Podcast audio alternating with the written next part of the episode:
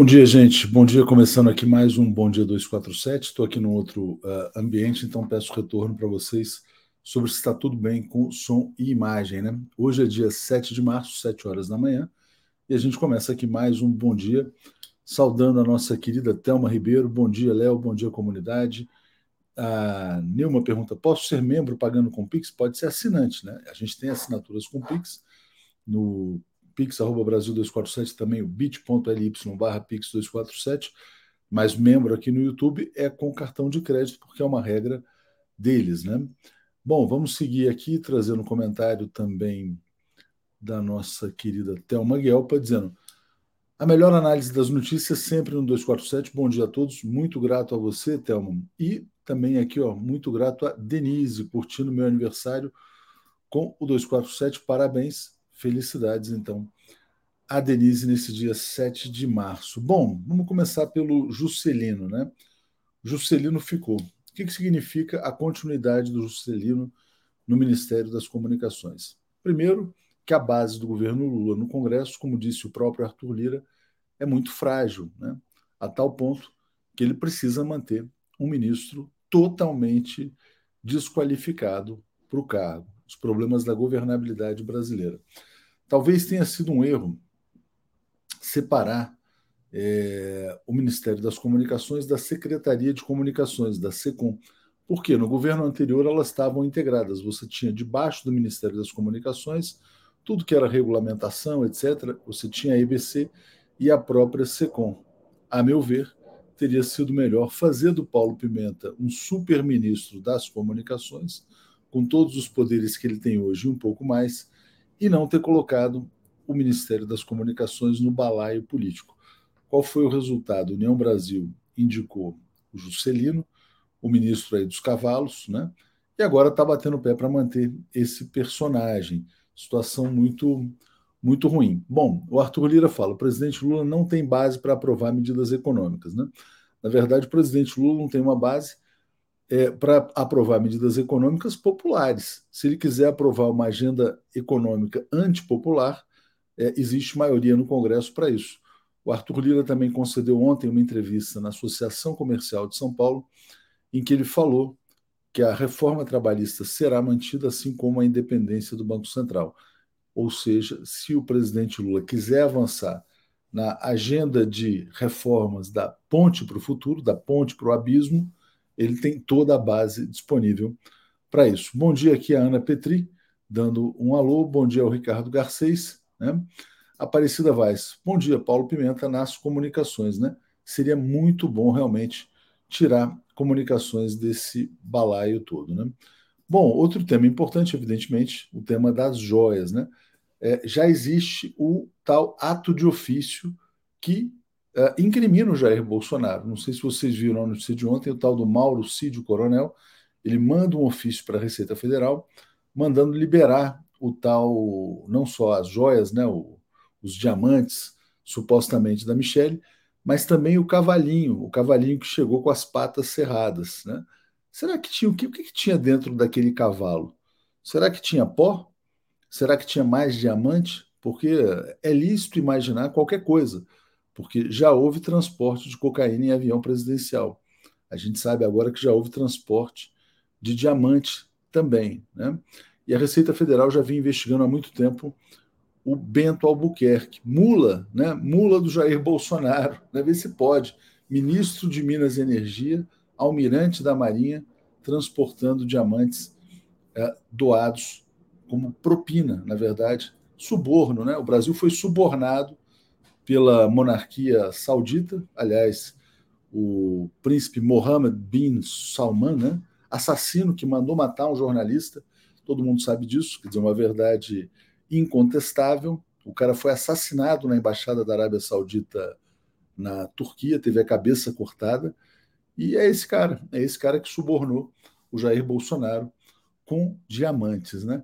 Deixa eu dar aqui um bom dia aqui a Mariângela. Tem um artigo, aliás, muito bom do Brasil 247, do Marcelo Zero, hoje no Brasil 247, dizendo que se não foi pela refinaria, foi pela simples adesão do Brasil é, a um párea internacional que era a Arábia Saudita. O Brasil fez vários votos em sintonia com a Arábia Saudita nas Nações Unidas, depois dessa propina paga pelo ditador saudita. E está se falando agora que o Bolsonaro não quer mais voltar ao Brasil, porque agora ele foi pego, né? É um punguista, é um bandido, é um ladrão, é um cara que vende o país em troca de diamantes, né? Então, será que esse cara tem condição de voltar ao Brasil? E a gente se pergunta, né? Como é que uma figura tão desclassificada foi legitimada é, para ser presidente do Brasil pelas elites nacionais? Dito isso, vou trazer aqui então o nosso querido Zé Reinaldo, agradecendo a todo mundo que está nos assistindo aqui. Bom dia, Zé, tudo bem? Bom dia, Léo. Bom dia, comunidade. Tudo bem na luta. Que coisa, né, cara? Cada notícia que a gente tem que dar. O Brasil vendido por um colar de diamantes, né?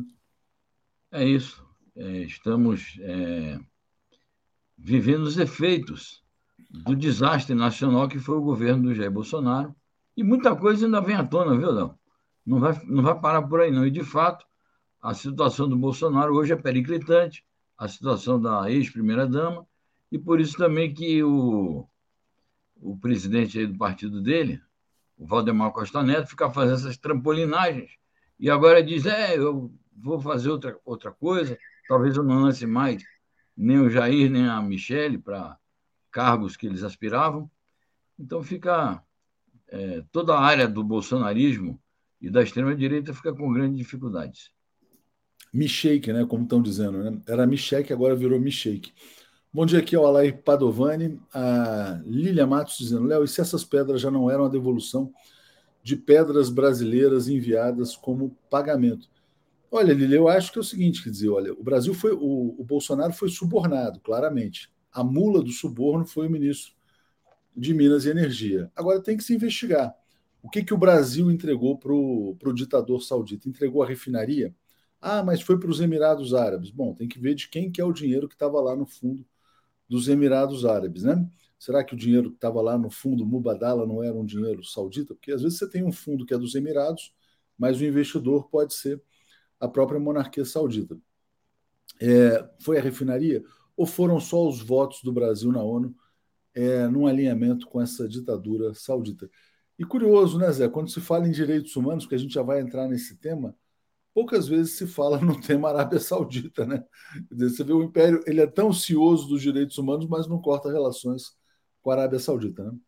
Exatamente. O Arábia Saudita é uma monarquia reacionária, repressiva, misógina e pratica barbaridades contra a sua população e sempre contou com apoio, a proteção e o financiamento dos Estados Unidos, em nome do controle ali geopolítico da região e do petróleo.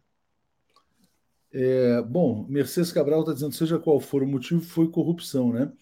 Que prazer que eu tenho aqui em bloquear uma bolsonarista, né? Bolsonarista que está chegando aqui, veio aqui provocar, está devidamente bloqueada.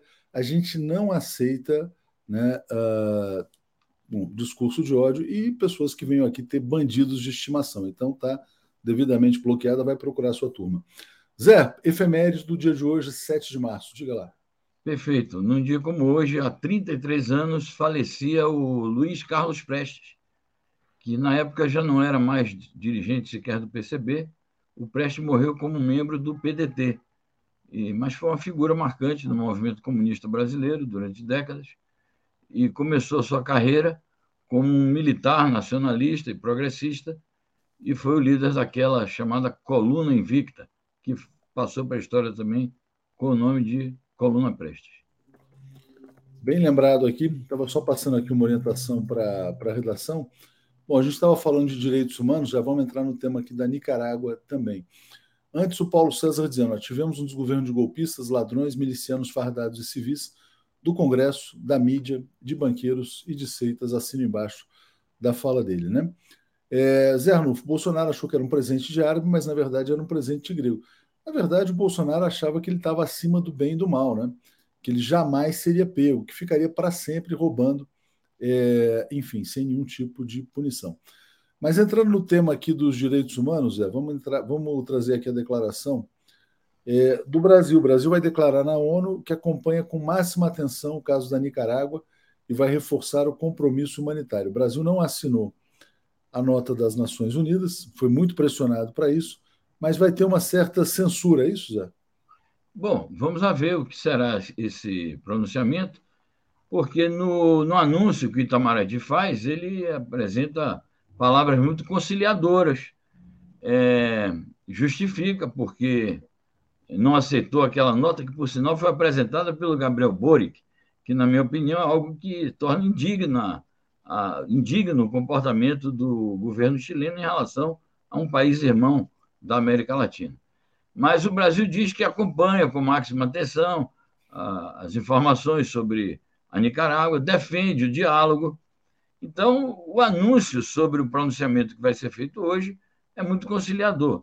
A gente espera que mantenha esse tom conciliador, porque a Nicarágua enfrenta gravíssimas dificuldades, inclusive decorrentes de sanções é, aplicadas pelos Estados Unidos. Houve tentativas durante o governo Trump, que parece que o Biden resolveu continuar isso, de derrubar o governo. Tudo isso cria enormes problemas. Naturalmente que há conflitos internos na Nicarágua, há divergências dentro do, é, do setor que fez a revolução na Nicarágua, houve dissidências na frente sandinista de libertação nacional, é, e naturalmente o Brasil pode expressar, do ponto de vista político, suas preocupações com essas fragmentações que há no país, mas em nenhuma hipótese o Brasil não me parece disposto a, a ingerir nos assuntos internos da Nicarágua.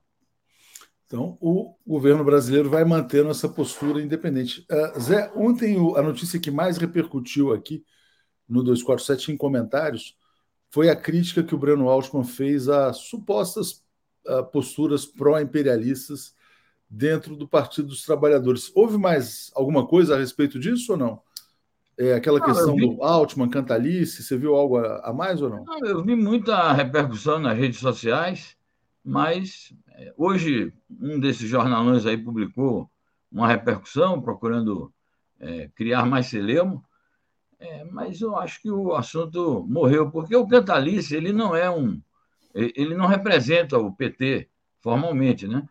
Aliás, o Rômulo, o Romênio, Romênio Pereira, que é o secretário internacional do PT, disse isso. Ele não é da secretaria, ele não é da executiva, então ele não tem o direito de falar em nome do partido.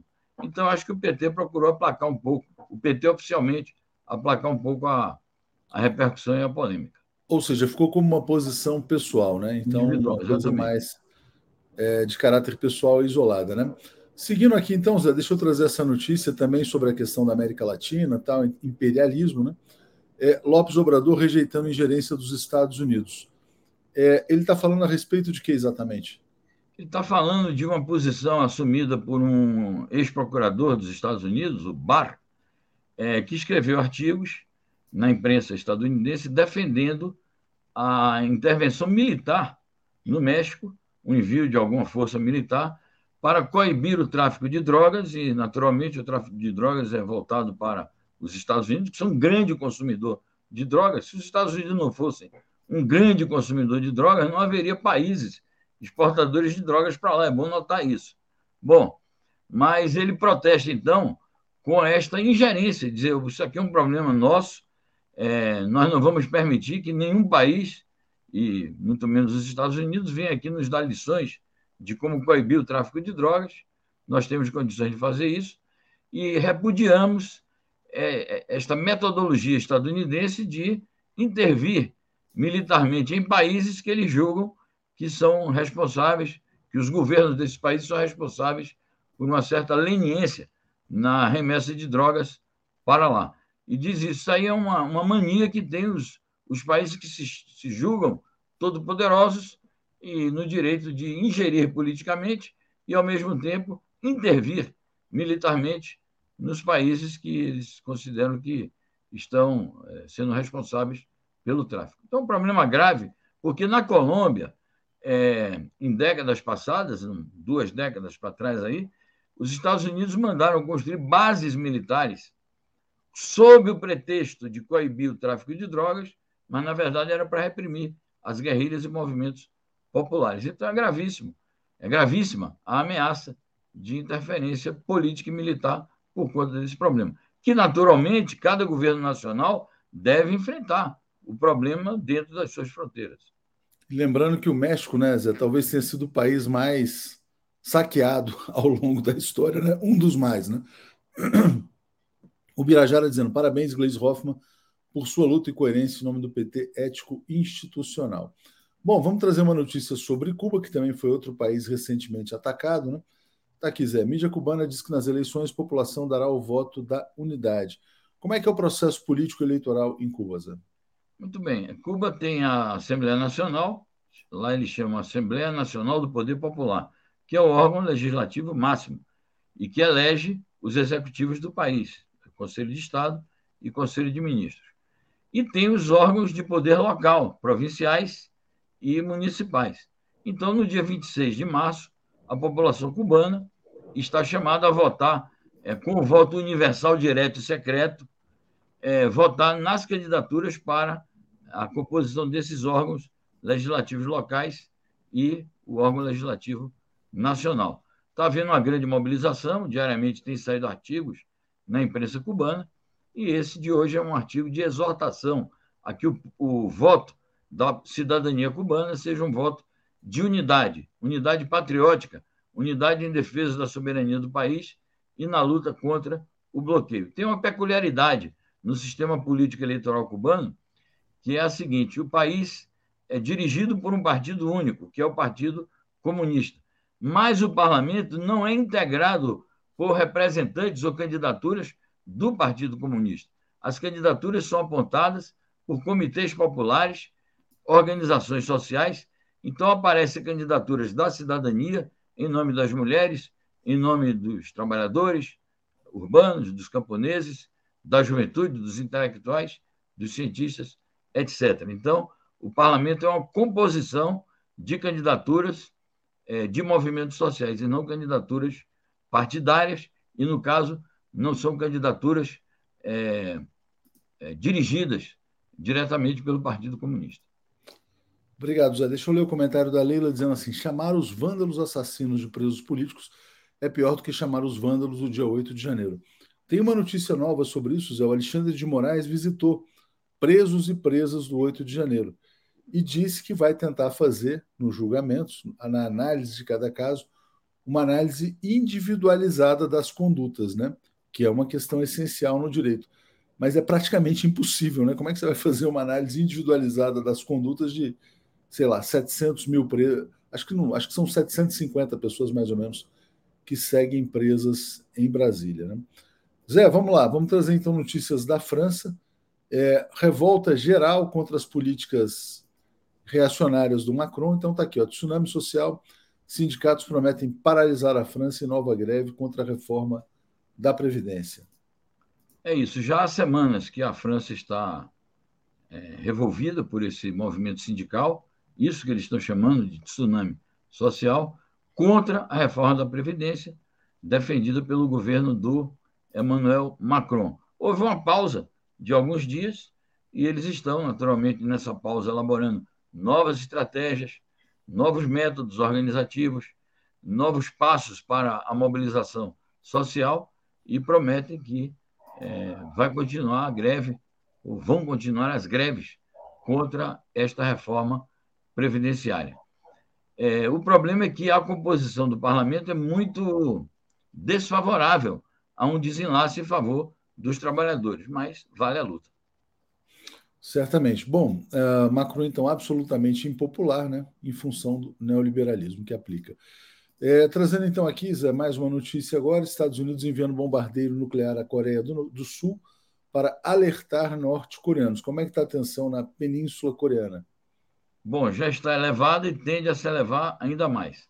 Esses bombardeiros, que os que, bombardeiros nucleares, que estão sendo enviados à Coreia do Sul, é, segundo a versão oficial estadunidense e sul-coreana, eles estão sendo enviados para a participação em manobras militares que se iniciam nos próximos dias. É, naturalmente que o simples envio de um artefato desse tipo já eleva a atenção. Os norte-coreanos consideram que quaisquer manobras militares conjuntas da Coreia do Sul com os Estados Unidos, em si, já constituem uma provocação e, portanto, justificam as reações do país. Ainda mais quando se trata do envio de bombardeiros é, com capacidade de realizar é, ataques nucleares. Então, a Coreia do Norte já reagiu dizendo o seguinte: se esses artefatos, se essas manobras militares resultarem em algum tipo de ataque aos nossos, às nossas bases de mísseis, nós vamos reagir, vamos considerar isso uma declaração direta de guerra e, portanto, tudo indica que as tensões na Península Coreana podem é, se elevar ainda mais nos próximos dias. Vamos aguardar. O mundo está muito, muito tenso, né, Zé? Elaine dizendo assim: está na cara que as propinas das vendas das refinarias pela metade do valor foram pagas em joias. Não tem nada de Deus, pátria, família, tudo ladrão mesmo. É isso aí. O Bolsonaro é um batedor de carteira. E aí a gente para para pensar, né, Zé? Quer dizer, batedor de carteira, vende uma refinaria pela metade do preço. O que, que faz o novo dono da refinaria, o Mubadala? Aumenta os preços dos derivados para todos os consumidores da Bahia e do Nordeste, ou seja, os brasileiros, os baianos são assaltados pelo Jair Bolsonaro, que recebe em troca um cavalinho cheio de, de diamantes, né, supostamente, e um colar de diamantes. É muito humilhante para o Brasil tudo que está acontecendo. Bom, vamos lá. Vamos trazer então notícias aqui sobre a China, que viveu já o seu período de grande humilhação na história, né, antes de se levantar. Então está aqui, o ministro das Relações Exteriores da China diz que a crise ucraniana é uma tragédia que deveria ter sido evitada. Diga, Zé. Muito bom pronunciamento do novo é, chanceler da China, o Qin Gang. É, ele fez esse pronunciamento no quadro da realização da Assembleia Nacional Popular, que foi inaugurada nos dias 4 e 5 aqui, o último fim de semana, e vai durar, essa primeira sessão vai durar até o dia 13. E vários ministros chineses têm feito intervenções e dado entrevistas, e ontem foi a vez do ministro das Relações Exteriores, que fez um pronunciamento muito abrangente, é, tocando no ponto essencial, que é a posição da China sobre a guerra na Ucrânia. Ele é muito claro. Primeiro, ele diz: é uma tragédia que poderia ter sido evitada. E logo, na sequência, ele condena as é, ameaças à segurança coletiva é, que consistiram na é, mobilização de forças, de tropas e de armas ao longo da fronteira entre os países do leste europeu e a Rússia, aquele processo conhecido de expansão da OTAN rumo às fronteiras da Rússia. Então, ele toma essa posição, naturalmente reafirma que a posição da China é neutra e que ela não vai fornecer armas nem a um nem a outro lado. Então, muito importante isso. Há uma opinião dele também, que está numa notícia é, uma outra notícia que publicamos, se você puder trazer a tela, já, já, já. menciono, que é a questão de Taiwan. É, vou botar na tela aqui, Zé, rapidinho, deixa eu só botar aqui. China diz estar pronta para tomar todas as medidas necessárias para se reunificar com Taiwan. Então aí já está colocado né, o próximo foco de conflito global, né, Zé? Exatamente. É, é preciso notar que, além do pronunciamento do ministro das Relações Exteriores sobre isto, é, anteontem, no discurso inaugural é, perante a Assembleia, feito pelo primeiro-ministro, portanto, é o chefe de governo da China, o Li Keqiang, que, por sinal, vai deixar o cargo agora, é, porque ele já cumpriu dois mandatos à frente do governo, não da presidência da República. O presidente da República é o Xi Jinping. O Li Keqiang já tinha dito isto, então o ministro das Relações Exteriores está reverberando a declaração do Li Keqiang e está mostrando como é oficial e como é consistente a posição da China. Estou dizendo isso. Taiwan é China e o governo chinês não vai descansar um só minuto é, enquanto não houver a reunificação completa da pátria chinesa, que naturalmente implica Taiwan é, formalmente ser reintegrada ao território da China. Mas há um outro aspecto que ele aborda, muito importante para a conjuntura internacional, é que os Estados Unidos é, vivem dizendo o seguinte: ah, a China está se preparando para atacar Taiwan, tal e como a Rússia atacou a Ucrânia. Então, o ministro das Relações Exteriores chama atenção para o fato de que uma coisa não tem nada a ver com a outra. O ataque da Rússia à Ucrânia foi de uma natureza E na China, é, se a China resolver atuar militarmente em relação a Taiwan, é, não é a mesma coisa, porque se trata do mesmo país. Então, não seria um ataque militar a um outro país. A China faz questão de dizer isso. E acusa os Estados Unidos e as potências ocidentais de, ao levantar essa questão, estarem querendo exatamente aquilo que você acabou de dizer, estarem querendo trazer para Taiwan o foco de um novo conflito internacional. Então, é gravíssima a acusação dos Estados Unidos e é, portanto, bastante pertinente a posição do governo chinês, que naturalmente está dando sinal de que qualquer aventura americana ali vai ser respondida com meios militares também pela China. O Paulo Oliveira, Zé, está dizendo assim: olha, uma só China. Existe um cronograma, né? Porque se falava assim, não, até 2049, né? mas está muito longe de 2049. Pode ser que aconteça já, por exemplo, nesse ano, uma ocupação efetiva de Taiwan Eu não pelo creio. governo chinês?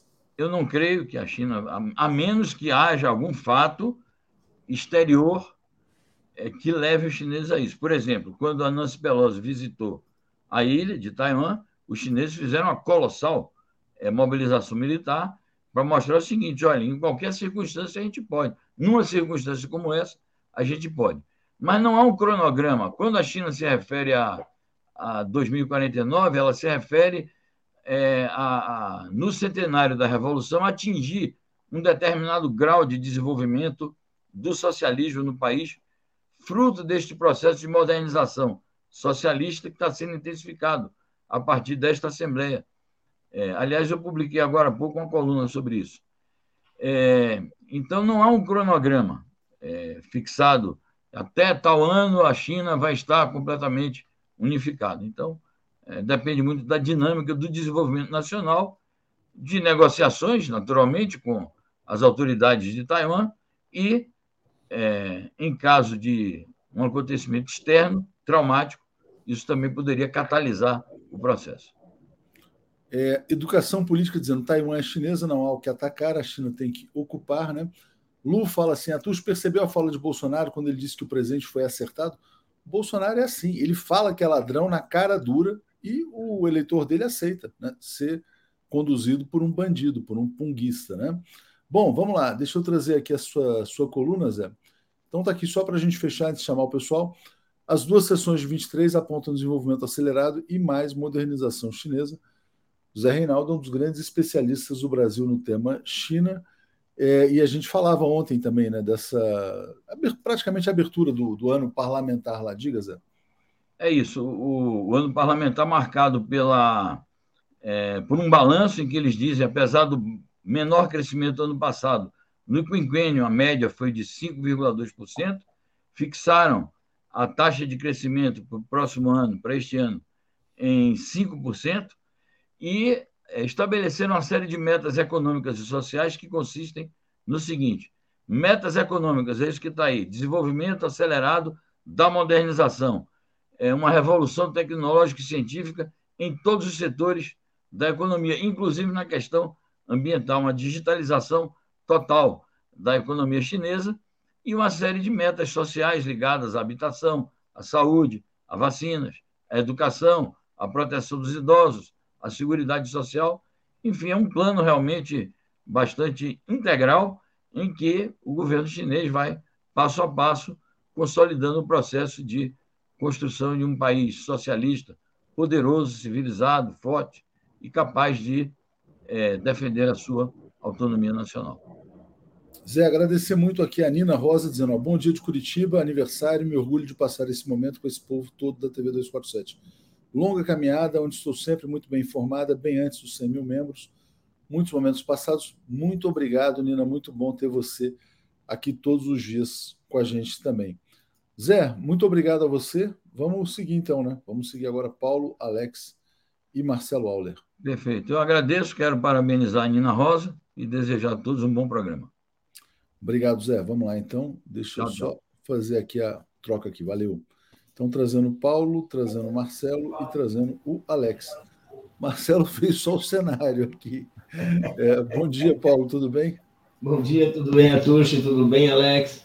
Tudo bem a todos e todas? Bom dia, Alex, tudo bem? Bom dia, bom dia, Paulo. Bom dia, Marcelo. Bom, bom dia, Léo. Bom dia. Bom dia, bom dia Léo. Bom dia, Paulo. Bom dia, Alex. Direto de São Paulo. Belo cenário. cenário. Ontem, ontem tive o prazer de encontrar o Marcelo Auler à noite aqui em São Paulo. É isso aí, Marcelo. Bom, bom dia, Regina, também. Vamos começar, gente, pelo, pelo tema das joias, né, da propina do Bolsonaro, na verdade. Vou botar a nossa manchete aqui na tela. Bom, Receita Federal intimando, então, o ministro de Minas e Energia, o Bento Albuquerque, ele vai ter que explicar por que trouxe propina para o Bolsonaro na sua mala. É, Paulo, situação cada vez mais vexatória dos militares também, né? Não só do Exato. Bolsonaro, mas um, um, militar que se presta a ser mula de bandido não é, não é boa coisa. Diga, Paulo. Pois é. Quando uh, o Bolsonaro uh, se tornou presidente, não vamos nem discutir as circunstâncias, quando ele ficou, uh, fez aquela campanha daquele jeito, tudo armado, não é? se dizia que os, que, os, que, os, que os militares iam se assim fazer um freio no Bolsonaro. Que o Bolsonaro era o selvagem, mas que os militares não iam participar da, da baderna, né? E a gente está vendo, e agora é, não é qualquer militar, é o, é, o, é o Bento Albuquerque, que tem a patente mais alta de almirante, foi ministro, uh, parecia, inclusive, um militar bem formado, tinha prestígio uh, entre seus pares e tudo mais, e está aí, operando, operando no contrabando, operando o recebimento de propinas, e de uma forma assim, absolutamente escandalosa, de uma pessoa que age assim uh, uh, convencido de uma total impunidade, porque evidentemente o que ele fez é assim, não se sabe como é que ele vai conseguir escapar de uma investigação, né? Que, vamos dizer assim, isso é, de, certa, de certo modo está tá, tá terminada, porque é escandalosa, o que ele fez é escandaloso, é incompatível com a sua farda, é incompatível com a sua patente, é incompatível com as Forças Armadas, com aquilo que se espera. Ou seja, o, o Bento Albuquerque, assim, é, é sinal da degradação das Forças Armadas. As Forças Armadas apoiaram o Bolsonaro e olha o que deu. Elas viraram uma instituição podre, porque isso é um sinal de podridão que nós temos hoje, produzida pelo Bolsonaro e por aqueles que o sustentaram. Bom, Beth Amin fala assim: ó, militar 171 é a cara das Forças Armadas brazucas, né? Na verdade, agora o Brasil veio a conhecer né, o que, que são esses militares aí. Contrabandistas de pedras preciosas e mula de bandido. Alex, olha só, uh, e as consequências políticas disso? Vou colocar aqui uma notícia na tela.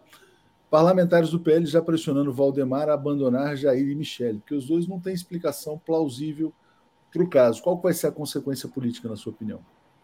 Bom, a, primeira consequência é que esse plano do PL de colocar a Michele como a né, sucessora né, do, do, Bolsonaro vai viajar pelo país, isso aí já parou, né? foi adiado. Não dá para sair pelo país com, né, com essa história das joias. Né? O que, que é essa história das joias? Então, isso aí já foi, já foi adiado. Né? É, o, o Bolsonaro já está dando sinais de que não, não vai voltar tão cedo, né? para não ter que explicar essas coisas todas. Né? Então, isso aí está, né, evidentemente que está minando o Bolsonaro. Você pode dizer assim, não, mas os bolsonaristas fanáticos né, vão continuar dizendo que não, não tem nada disso e tal.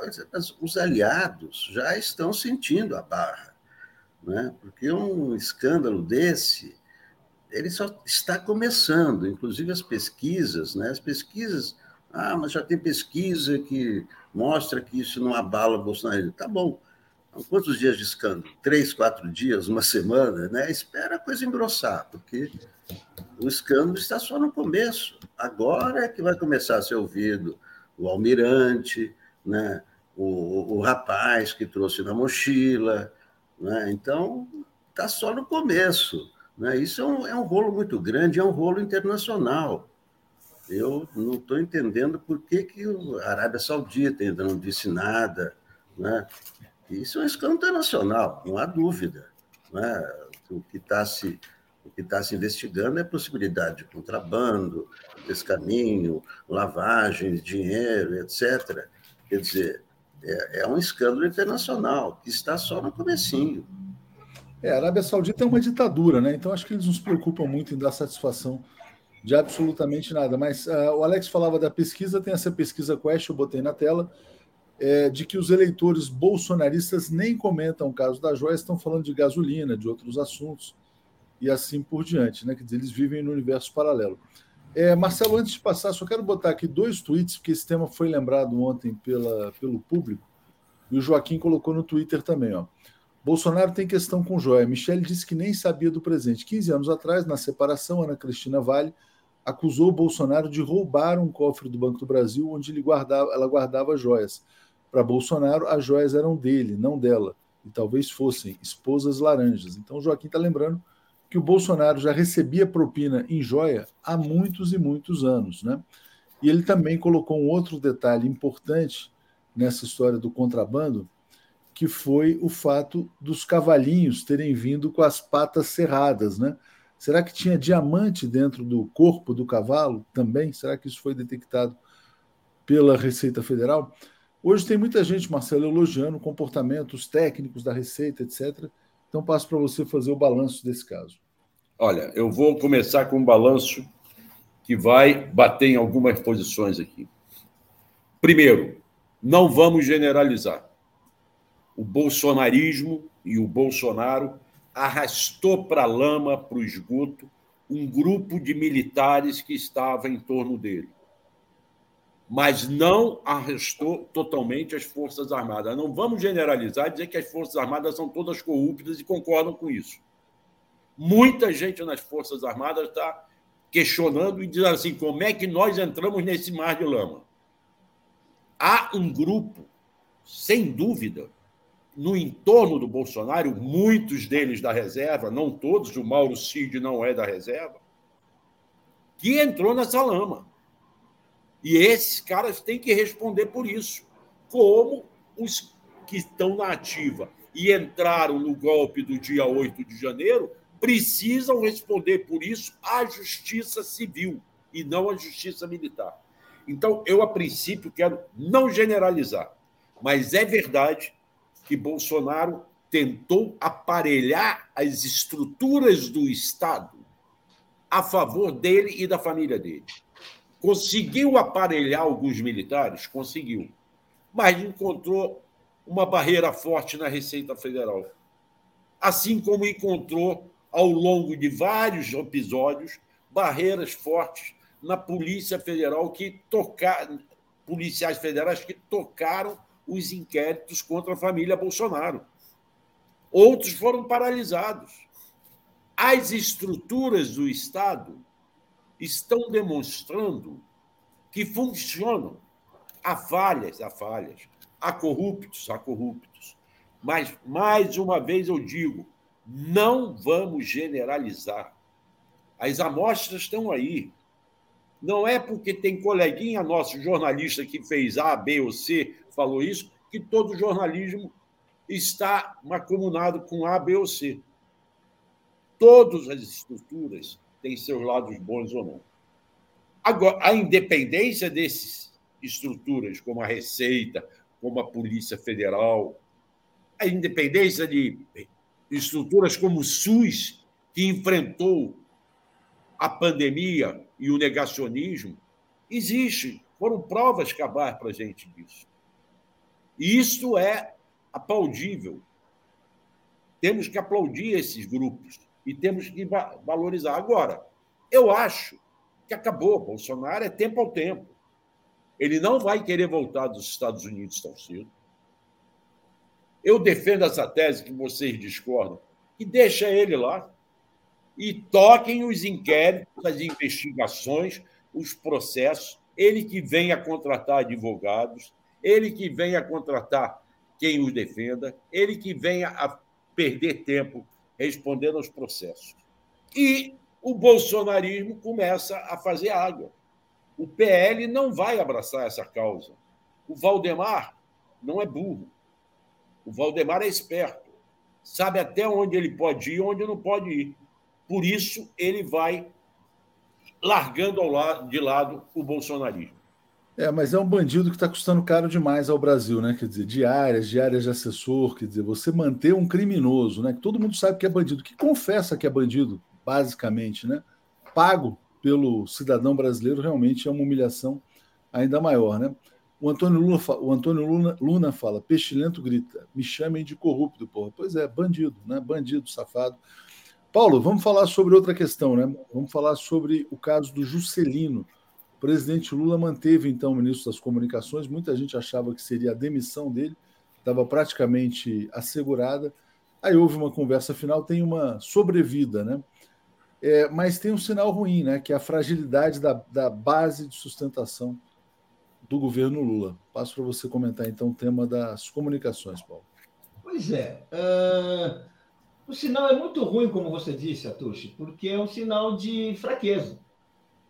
Uh, o, o, você só, o Juscelino só não foi demitido porque todos os elementos para afastar o presidente, ainda que fosse assim, para ser investigado, para dar explicações, ainda que fosse por isso, seria é uma medida uh, higiênica, uma medida disciplinadora, um governo que precisa desesperadamente mostrar a que veio, mostrar que não tem nenhuma relação com o mundo anterior, e quando faz uma aliança como foi feita, isso não implica em abandono de princípios, intolerância excessiva e nada disso. É, vamos dizer assim, o Brasil tem experiências ótimas com Lula e, ao mesmo tempo, experiências muitas vezes difíceis e até desagradáveis uh, com o entorno, com os aliados que vão aparecendo. E aí, gente, é o seguinte: não havia nenhum motivo para preservar o Juscelino. A preservação do Juscelino apenas vai conservar, vai conservar dentro do governo um núcleo que não é confiável. Porque todo o comportamento dele, olha, eu não conheço o Juscelino, não examinei a, a, a, a, biografia dele, mas eu examinei os dias que ele passou no governo, que não chegam a um mês. Estamos aí. Estamos aí. O que, que, o, que, que, uh, uh, uh, o que ele fez? Ou seja, é muito grave, é, é, é, um, é um desprezo pelo interesse público, pouco caso pelos assuntos de ministério e prioridade absoluta para os seus interesses pessoais. Aqueles que a gente conseguiu ver Gente, é, muito, é, é, é, um erro que eu acho que o Lula poderia ter evitado e que daria força para o Lula nesse momento. Alex, uh, você concorda com essa leitura de que é um sinal de fragilidade do governo a permanência do Juscelino? Não, é, é, o seguinte: o que o governo precisa é de votos. E a União Brasil deixou claro que não, não quer a cabeça do Juscelino, quer manter o Juscelino.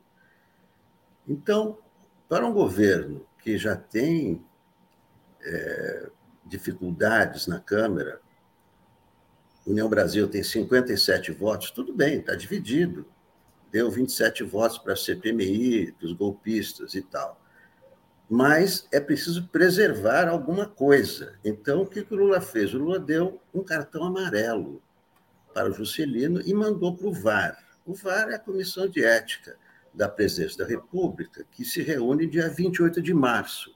Até o dia 28 de março, o governo vai esperar a reação é, do, do, é, do, União Brasil né, é, quanto à sua, né, à sua adesão ao programa do governo. E há sinais de que essas assinaturas vão ser retiradas, de que, é, de que a União Brasil vai, vai embora União Brasil se conserve independente, União Brasil não se diz parte da base do Lula, mas há sinais de que a preservação do Juscelino poderão reverter em votos no Congresso. Então,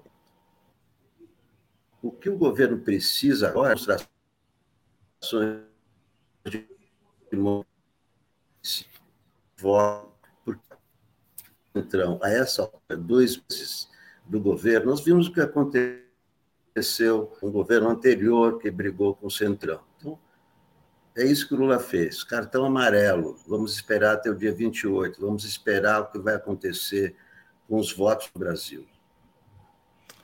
Bom, vamos lá. Ah, o Léo Costa dizendo: um escândalo em cima do outro. Xandão amolece para os terroristas do dia 8 de janeiro. Prende logo esse cara. Ele está pregando sanção contra o país nos Estados Unidos. Marcelo, esse caso do esse caso do Juscelino União Brasil, a fala do Arthur Lira de que o presidente, que o governo Lula não tem base na Câmara dos Deputados, como é que você está vendo a situação da governabilidade? Essa fala para mim foi um recado. Ele mandou esse recado antes do Lula se reunir com o Juscelino. O Lula se reuniu com o Juscelino sabendo que ele precisa do União Brasil para poder passar as reformas. É o que o Franklin Caetano de Freitas está falando aí. Qual a surpresa? O governo não tem maioria. Não adianta gargantear a força que não se tem. O Lula sabia que se afastasse o Juscelino, ia afastar a União Brasil. O Lula fez uma jogada de dar cartão amarelo, como o Alex está falando, para o Juscelino, e deixar a União Brasil avisado: olha, eu estou mantendo o cara, estou pagando o meu preço para manter esse cara. Esse cara tinha que sair. Vocês não podem abandoná-lo. Porque, na verdade, agora, se a União Brasil abandonar o governo, abandona o Juscelino. Mas eu acho que vai abandonar. Eu acho que vai chantagear, porque a União Brasil e o Centrão não têm medidas. É uma jogada de risco, é uma jogada de risco. O Lula está se queimando com essa história, está se queimando com essa história. Mas ele também não tinha muita escapatória a não ser que rachasse já a base. Entende? Então vamos ver como é que vai costurar isso. Até que ponto esse Juscelino vai saber reverter toda essa situação dentro do União Brasil. Esse é um jogo que está sendo jogado.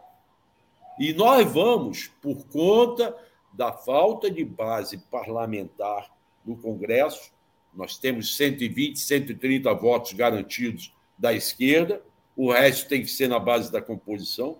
Nós vamos ter que engolir sapos, como o Brizola falava. É, mas que sapo em que esse, esse é, Juscelino, é, né? Que sapo é esse? Exatamente. Paulo, olha só, ontem teve Roda Viva, entrevista com a Carmen Lúcia, e ela foi mais uma voz aí a defender na verdade, não defender diretamente, mas dizer, olha, que o Zanin tem todas as qualificações para ser ministro do Supremo Tribunal Federal, já demonstrou notório saber jurídico. É, você acha que está pavimentado o caminho para o Cristiano Zanin? Olha, pavimentado eu acho que só está assim, né? Jogo é jogo, treino é treino, jogo é jogo, né? Dizia o Didi. Mas para quem começou, a, a, a começou as articulações assim, sobre um, um, muita dúvida, incredulidade e tudo mais, eu acho que está. Porque as pessoas estão se dando conta de que o Zanin desempenhou um papel importantíssimo na democratização. Ele, foi ele o responsável pela defesa do Lula, ele não perdeu uma brecha para lembrar que o, que o, o papel do, do, do, do Sérgio Moro. E eu vou falar, muitos daqueles que hoje pleiteiam inclusive com justiça, inclusive com méritos, a, a, a um lugar, estavam capitulando, estavam achando que é realmente, quem sabe teve alguma coisa, assim, meio que recuar. E o Zanin foi até o fim levantando pontos incansável. Incansável, gente. Lembram vocês que havia assim, até tratativas que apareciam na última hora ele apresentava, ele mostrava, ou seja, o, o, o Zanin, ele realmente ele teve um papel.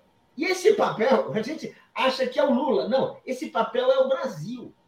Porque o Lula só saiu de Curitiba, só conseguiu retomar a vida pública, só recuperou seus direitos, porque se desmoralizou, se provou que o Sérgio Moro estava fazendo um julgamento de cartas marcadas. E quem provou isso? O primeiro a provar que seguindo um caminho coerente foi o Zanin.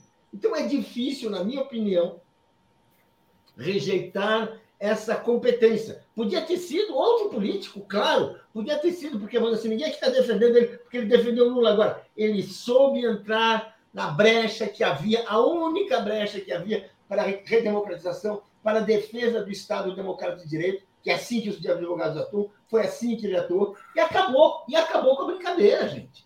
Acabou é, isso aqui, isso aí é uma obra de arte que a gente precisa ver, precisa, precisa discutir, precisa aceitar.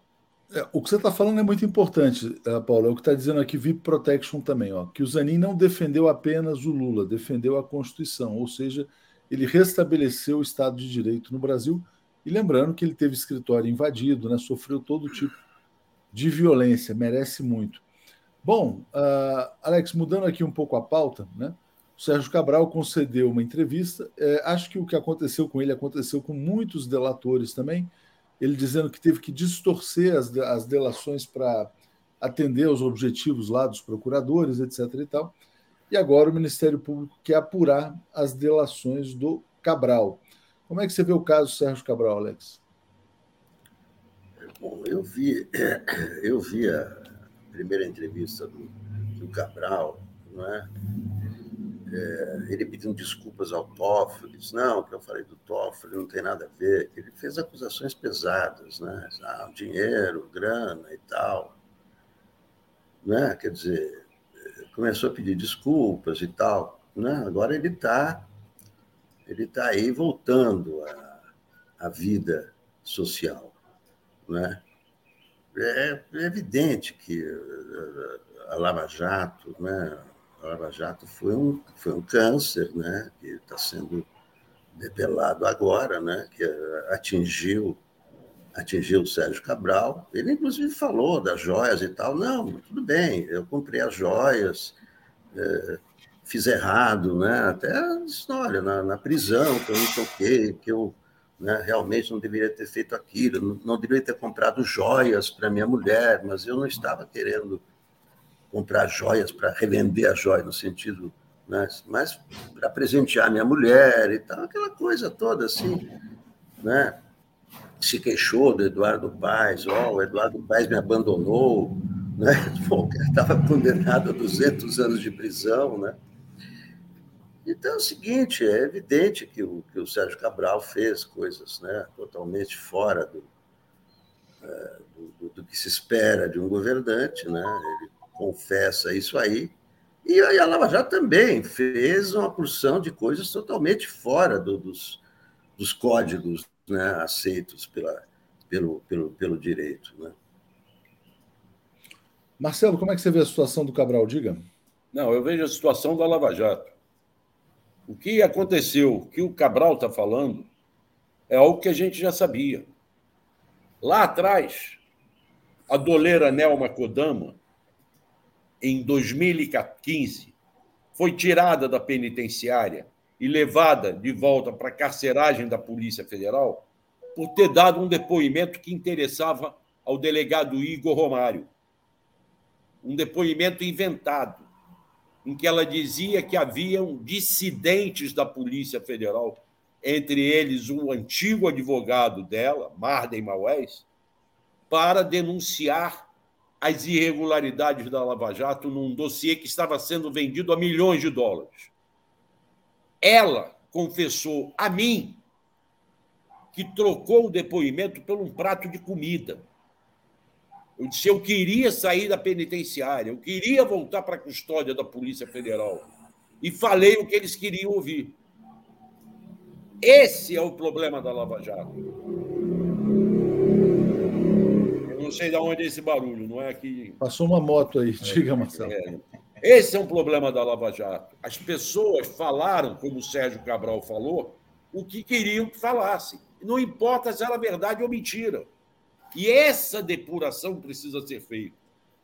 O procurador do Ministério Público do Tribunal de Contas está pedindo que se calcule o prejuízo que se causou, além do prejuízo que se causou à vida das pessoas. Porque você ir lá e dizer que o Dias Toffoli recebeu dinheiro, você queimou o Dias Toffoli todos os jornais deram. Agora, o inacreditável, Léo, é que tem coleguinhas nossos que continuam fazendo esse jogo. Basta ver a perseguição que estão fazendo ao juiz Eduardo Apio, que assumiu a 13ª vara. Mas não é inacreditável, não, Marcelo. É bastante acreditável. Continuam fazendo o jogo. O Eduardo Apio já disse: eu sou crítico à Lava Jato. O Eduardo Apio disse: a Lava Jato errou porque forçou a barra nos depoimentos nas delações. Não respeitou o devido processo legal. Há inquéritos ali na vara do Eduardo Apio que ninguém viu, acho que nem ele sabe que tem. Há um deles que o delegado Magno Xavier, que era da Coordenadoria de Assuntos Internos da Corregedoria da Polícia Federal, pediu para fazer busca e apreensão, sabe aonde? No gabinete dos delegados da Lava Jato. E o Ministério Público Federal não deixou. E arquivou esse inquérito. E esse inquérito está sendo guardado em segredo de, de justiça, não me dão acesso a ele. Eu estou há anos pedindo acesso a esse inquérito. E não me deixam. Por que, que queriam fazer busca e apreensão? Eu sei que é uma história ligada com a contadora do doleiro Youssef, a Meire Posa. Então, na verdade, o que o Sérgio Cabral falou é o que vai foi se. Foi a regra, né? Foi a regra. Foi a regra. E não foi só para essas pessoas grandonas, não. Foi lá embaixo, na perseguição. Também. Cadê a reparação de todas as sacanagens. Desculpe, eu vou usar o termo sacanagem aqui, me perdoe. Pode usar a palavra sacanagem, Marcelo. Agora, deixa eu só ler os comentários. Todas as aqui. sacanagens que fizeram contra o delegado Mário Fanton, que está respondendo a 12 processos e até hoje não conseguiu se ver livre. Precisa consertar isso. E vamos, e vamos seguir investigando. Marcelo, deixa eu agradecer aqui ao Gilberto Geral, dizendo: ó, Zanin emocionou até o sempre sisudo Gilmar pela determinação. Centelha Vermelha. Bom jogador conhece e ganha o jogo pelas regras. Uh, Léo Costa, um escândalo em cima do outro e Xandão amolece para os terroristas de 8 de janeiro. Prende logo o Bolsonaro. Né?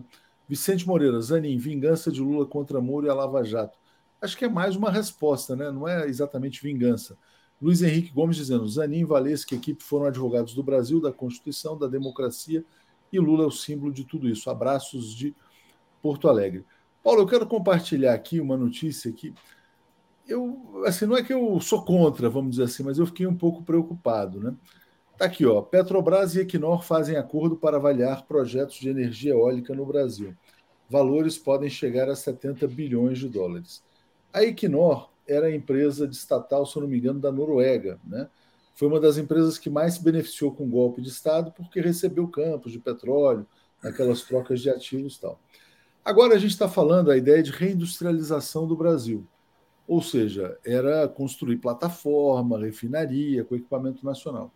Essa coisa de transição energética é legal, bonito e tal, mas de onde vão vir esses equipamentos? Né? Será que o Brasil está fazendo um acordo com a Equinor para trazer equipamentos da Suécia, da Alemanha, tal, etc. E, tal, e a reindustrialização vai ser, é, na verdade, importação, vai ser reindustrialização na Europa e não no Brasil? Diga, Paulo. Pois é eu, eu, também partilho dessas preocupações, porque nós estamos vivendo um período histórico no qual o mundo inteiro, países ricos, médios e pobres, está atrás de qualquer oportunidade para levantar seu dinheiro, para receber um contratinho, para fazer um, um, um, acordo. E a, e a Noruega certamente está nesse grupo. Vamos dizer assim, e o Brasil é, é a gente não gosta de dizer isso, a gente já teve uma época que a gente fazia ironia com isso, mas não. O Brasil é aquele país que tem novas oportunidades, até porque foi massacrado, precisa reconstruir, precisa aproveitar oportunidades que foram fechadas.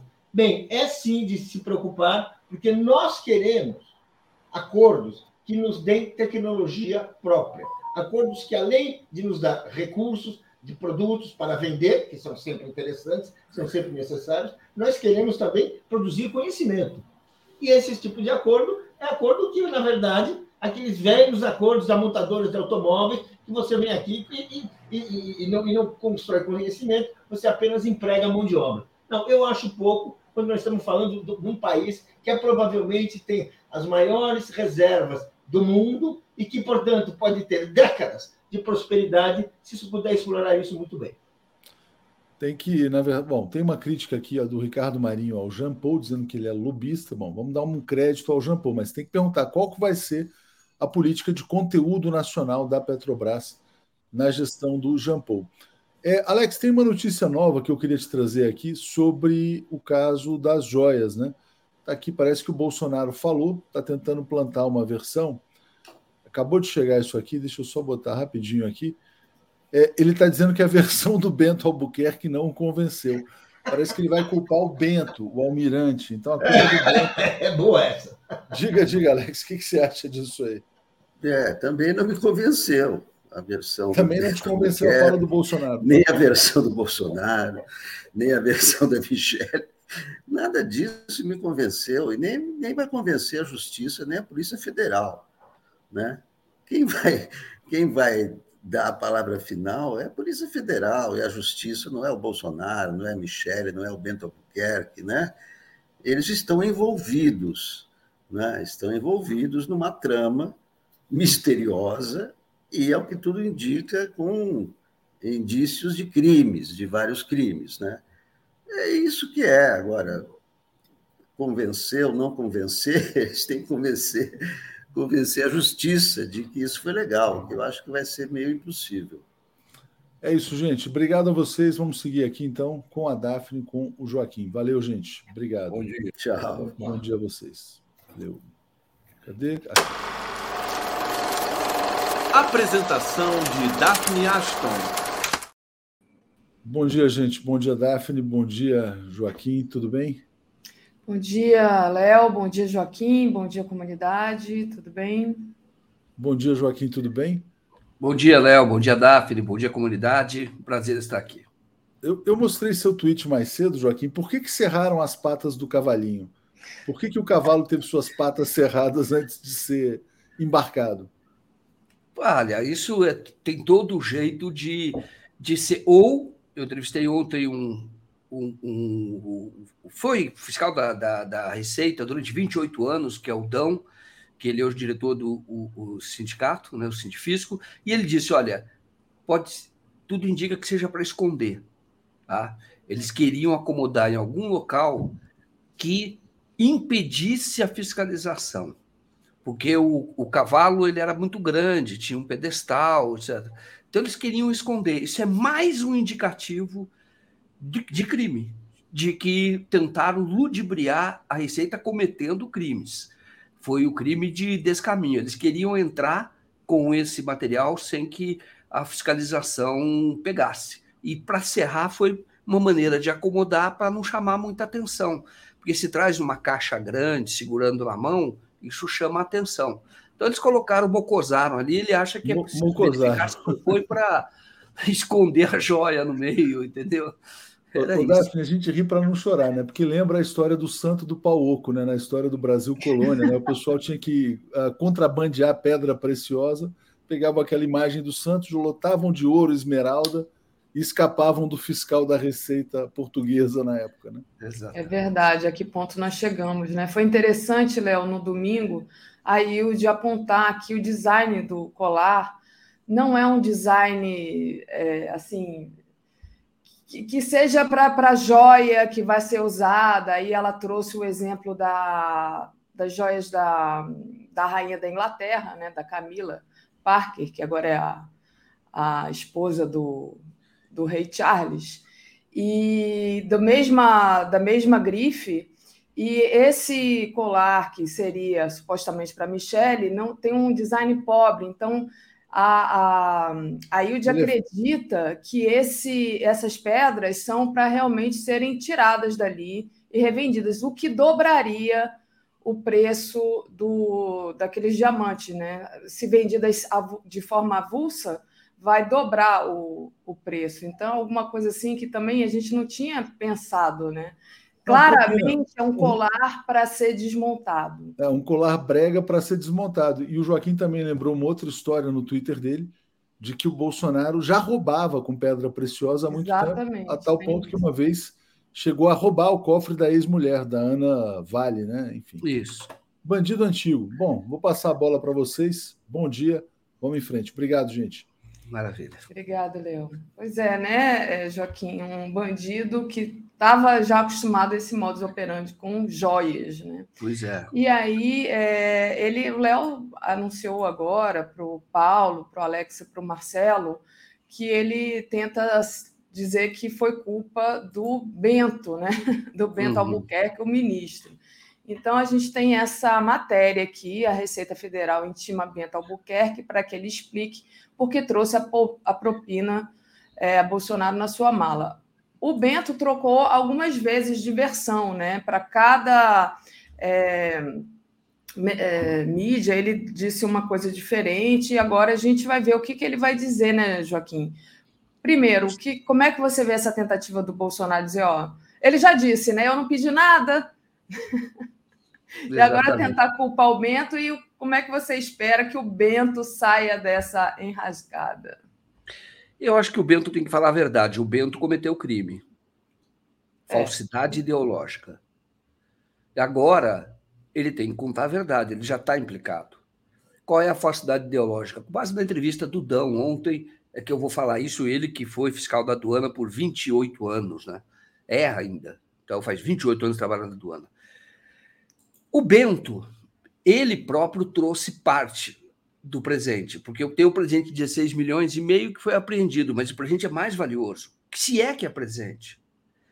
E eu digo mais, é, com que interesse a Arábia Saudita deu?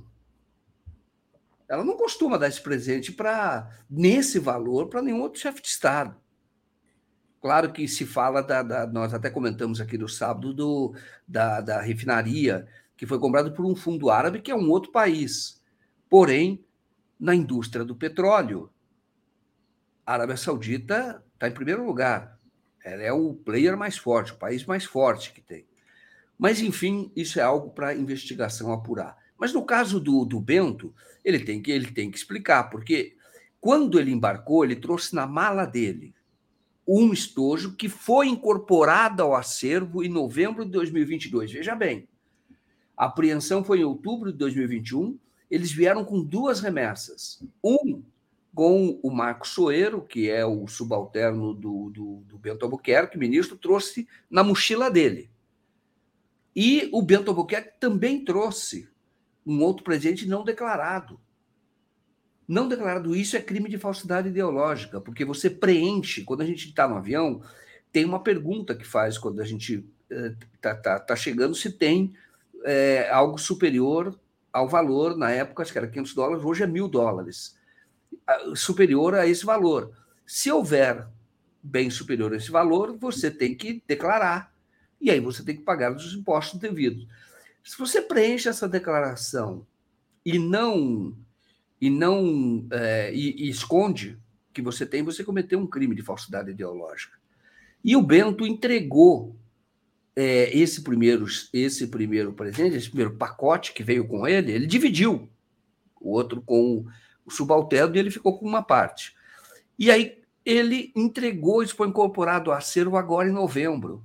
Significa que, eu estou falando agora uma hipótese, eles estavam tentando recuperar aquela outra joia, que era um pacotão só, e entregar para o Bolsonaro, e aquilo passaria fora dos controles da República. Não seria um problema, seria propina mesmo.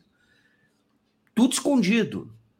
Então o Bento ele vai ter que explicar porque ele não fez essa declaração. Ele também entrou com é, é, um, uma mercadoria acima do valor permitido e só foi incorporar ao acervo um ano depois. Porque eu acho que eles perceberam, olha, não vai dar certo da gente pegar aquela, aquela outra parte da Moamba, daquele do que eles estavam trazendo, algo clandestino. Não vai dar, não vai dar para entregar, não vai dar para lavar, não vai dar para a gente regularizar ou hum, assumir, pegar. Então, olha, então põe no acervo, tentaram lavar uma história mal contada, porque tudo começa quando ele embarcou. Ali mesmo, se o bem não é dele, é que o Dão explicou. Você tem que fazer uma declaração na origem de que está sendo portador de uma mercadoria que não lhe pertence. E aí você faz o procedimento normal de importação. Você traz e deixa na própria aduana, aí é feito, o Dão explicou ontem, o desembaraço. Aí a própria Michelle, se é dela, o Bolsonaro, vai lá fala: olha, tem uma mercadoria que foi trazida para mim, ele poderia pedir para um assessor fazer isso, mas é de caráter particular. Então eu vim aqui pagar todos os impostos. Se fosse para o governo, então bem deveria ser feita a declaração. Nós estamos embarcando com um bem valioso que pertence ao Estado brasileiro ao governo. E sem problema nenhum, não precisava serrar as patas do cavalo. Não precisava mocosar, como eu disse, esconder, porque mocosar é esconder. Não precisava fazer isso. Porque se é da União, a União não vai pagar impostos, vai ficar para a União. E aí passa a ser o patrimônio da União. Só que nada foi feito. O que é mais uma evidência de crime. Eu falei desde sábado, é uma fartura de evidências. Fartura de evidências. Agora, é preciso saber, agora, é, questionar o próprio governo, perguntar ao próprio, a própria ditadura lá, a monarquia da Arábia, da Arábia Saudita, se deram e, e, e por que deram. Era, era, era um presente que é comum que façam isso com todos os chefes de Estado ou com outros chefes de Estado de país importante do Brasil. Então já fizeram isso, já entregaram joia nesse valor, por exemplo, para os Estados Unidos, o presidente, o Trump, o Biden ou o Clinton lá atrás, porque eles têm uma relação bastante antiga. Fizeram isso? Se fizeram, cadê a documentação?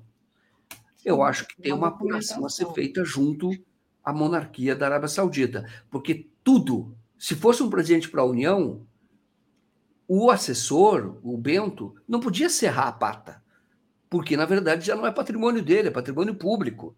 Você não pode danificar um patrimônio público. Entendeu? Por que, você vai serrar a pata, cortar a perna, etc? Por que, você vai fazer isso? Se é da União, você nem pode fazer isso. Você é apenas um portador. Só que não tinha nada documentado. Aquilo era clandestino. Aquilo era para as pessoas não saberem. E eles tentaram até o último momento, até o último momento, ao que tudo indica, tentaram até o último momento manter tudo isso na clandestinidade, fazer um acerto entre eles, ver se convence, consegue convencer a autoridade lá a, da, da, da aduaneira a liberar, que é o que o Bento tentou fazer no primeiro momento porque o Bento estava com um outro pacote, só que ele, pelo que se sabe, não contou.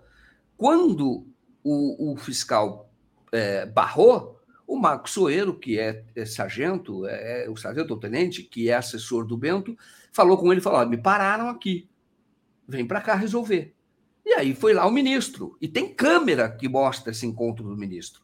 O ministro foi lá e tentou interceder, falar, olha, Diz agora o ministro, disse para o repórter Estadão, que não sabia nem o que era. Mas por que, que cerrou a pata? Por que, que cerrou? Como é que ele não viu? Falou que não quem sabia. Encerrou. Se ele não sabia o que era, quem encerrou a pata, né? Quem encerrou. E aí, quando abre o pacote, ele, ele diz, ele, para o repórter do Estadão, que aquelas joias ele supôs que fosse para Michele Bolsonaro. Agora, a própria Michele está declarando que nem sabia. Ela está dizendo isso. Eu, não, eu nem sabia. Sabia que tinha. Ela está falando, ela entregou toda essa turma. E agora resta ao Bolsonaro o quê? É por isso que o Bento tem que dar o depoimento e não pode ficar calado. O Bento já cometeu crime, viu? Já ele, podia, ele tinha que ter declarado lá atrás. Tinha que ter declarado. Ao embarcar.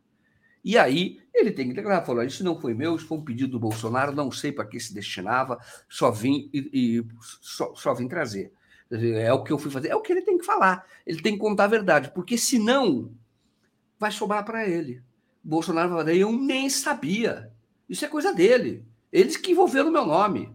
Claro que essa, essa versão já está prejudicada porque o Bolsonaro colocou ele próprio digital não, ele pôs o operador dele, o Mauro Cid, que é um tenente um coronel, que era o ajudante de ordens dele, para fazer o ofício mandando liberar. É o Mauro Cid. Ele, daqui a pouco ele vai dizer, também não, eu não mandei o Mauro Cid fazer isso, porque não está a assinatura dele. Mas é claro que é ele, porque está gabinete pessoal, presidência da República, que é o ajudante de ordens dele, que foi lá e fez. Mas o que eu quero dizer é que o Bolsonaro vai tentar se safar, como ele está dizendo, ah, a história do Bento não me convence. É ele que estava trazendo, era para ele. Por quê? Porque ele já sabe que aí tem coisa muito errada e nós todos sabemos que tudo isso foi feito para agradar ou servir ao interesse do Jair Bolsonaro. Exatamente, eh, Joaquim. Agora vai ficar esse jogo de empurra e a gente vai ver como é que vai avançar isso. O Luiz Henrique Gomes diz: Joaquim, bora fazer vaquinha para investigação nas Arábias? Complicado, hein? Toma é, cuidado, Joaquim, senão você vai parar lá na Arábia. É necessário fazer essa apuração, sim. É necessário. É, e, e, tem a outra ponta lá, que a outra ponta, que pode ser feito por correspondente, mas tem uma ponta a ser apurada na Arábia Saudita. É claro que é uma ditadura, mas tem que ser questionado, que o próprio silêncio já é uma resposta nesse caso. Verdade. O, a Edna Costa é, disse assim: fiquei sabendo que o Bolsonaro está se sentindo traído porque o Bento não pôs os dois na mala diplomática que não passa na, pela alfândega. E o José Arnulfo, a versão do Bento não vai colar, entre aspas. Um, o Paulo Batistella enviou aqui um apoio. Originalíssima. Daphne, se, se era presente para o Brasil, por que mascará-lo num cavalo? Né? E, o, a e destruiu, também... destruiu o presente. Como é que você vai expor? Vai soldar? Agora, por exemplo, o cavalo, ele vem com pedestal. Se ele vai ser exposto no museu, se ele vai ficar no acervo da República, como é que você vai pôr o cavalo quebrado? Era para esconder, realmente, era para não incorporar o patrimônio. Tudo indica que sim, porque era para eles. Agora, deu errado. Agora, o, o desculpe, Daphne, até te interrompi, Imagina. mas eu fico pensando, quando eu vejo isso, eu fico perguntando, se essas coisas que nós estamos vendo, por exemplo, vacina tentaram cobrar um dólar por dose, é porque foi descoberto. Agora eu pergunto para você, Davi, quanta coisa no governo Bolsonaro não foi descoberta? Isso que eu estava falando ontem com o André Constantini. Gente, a gente ainda vai descobrir muita coisa no futuro, né? Que a gente não tem nem ideia que aconteceu durante essa, como você diz, né, Joaquim, triste era, era Bolsonaro, porque aos poucos vão aparecendo os, os indícios aí. Eu acho que tem muita coisa ainda para ser descoberta. E aí, é, Joaquim, sobre esse jogo de empurra, né? Tem gente que já não está mais querendo é, colocar ali sua imagem atrelada ao Bolsonaro. É, olha aqui, olha. Parlamentares do PL pressionam Valdemar a abandonar Jair e Michele. O casal não tem explicações plausíveis para as propinas do governo saudita. Parece que quanto mais é, se fala, se apura, né, pior fica, porque todas as versões estão sendo desmentidas. E simplesmente quem já está no mundo da política falou assim: olha, eu não quero mais ficar é, aparecendo na foto do lado dessa gente, porque vai respingar. Né? Então tá aí. Olha, deixa, deixa eu mandar um abraço então para a Edna. Edna, Edna Teixeira e não Costa. Desculpa se eu falei Edna, Costa. A Edna é uma grande advogada que ela que está trabalhando, atuando, tomou a iniciativa de atuar naquele caso do Adélio Bispo de Oliveira. Ah, legal. Então, Edna, a Edna é grande parceira nossa, e não, parceira, estou dizendo, do, do, interesse público, né? Está neste caso, eu, como jornalista, estou acompanhando de perto, e ela e o Alfredo Marques estão fazendo um excelente trabalho e olha que elas estão em busca da verdade. Também vou encontrar muita coisa obscura ali, mas muita coisa obscura. Que tem muita coisa obscura, isso nós já sabemos, mas elas vão desvendar, eles vão desvendar toda essa obscuridade que cerca o caso lá de Juiz de Fora, aquele caso do dia 6 de setembro de 2018, que mudou a história do Brasil para pior. Ficou completamente o Brasil. Não teríamos nada disso se não houvesse aquele evento de Juiz de Fora no dia 6 de setembro. Verdade. Mas, então, é, a Edna Teixeira, nossa companheira aqui.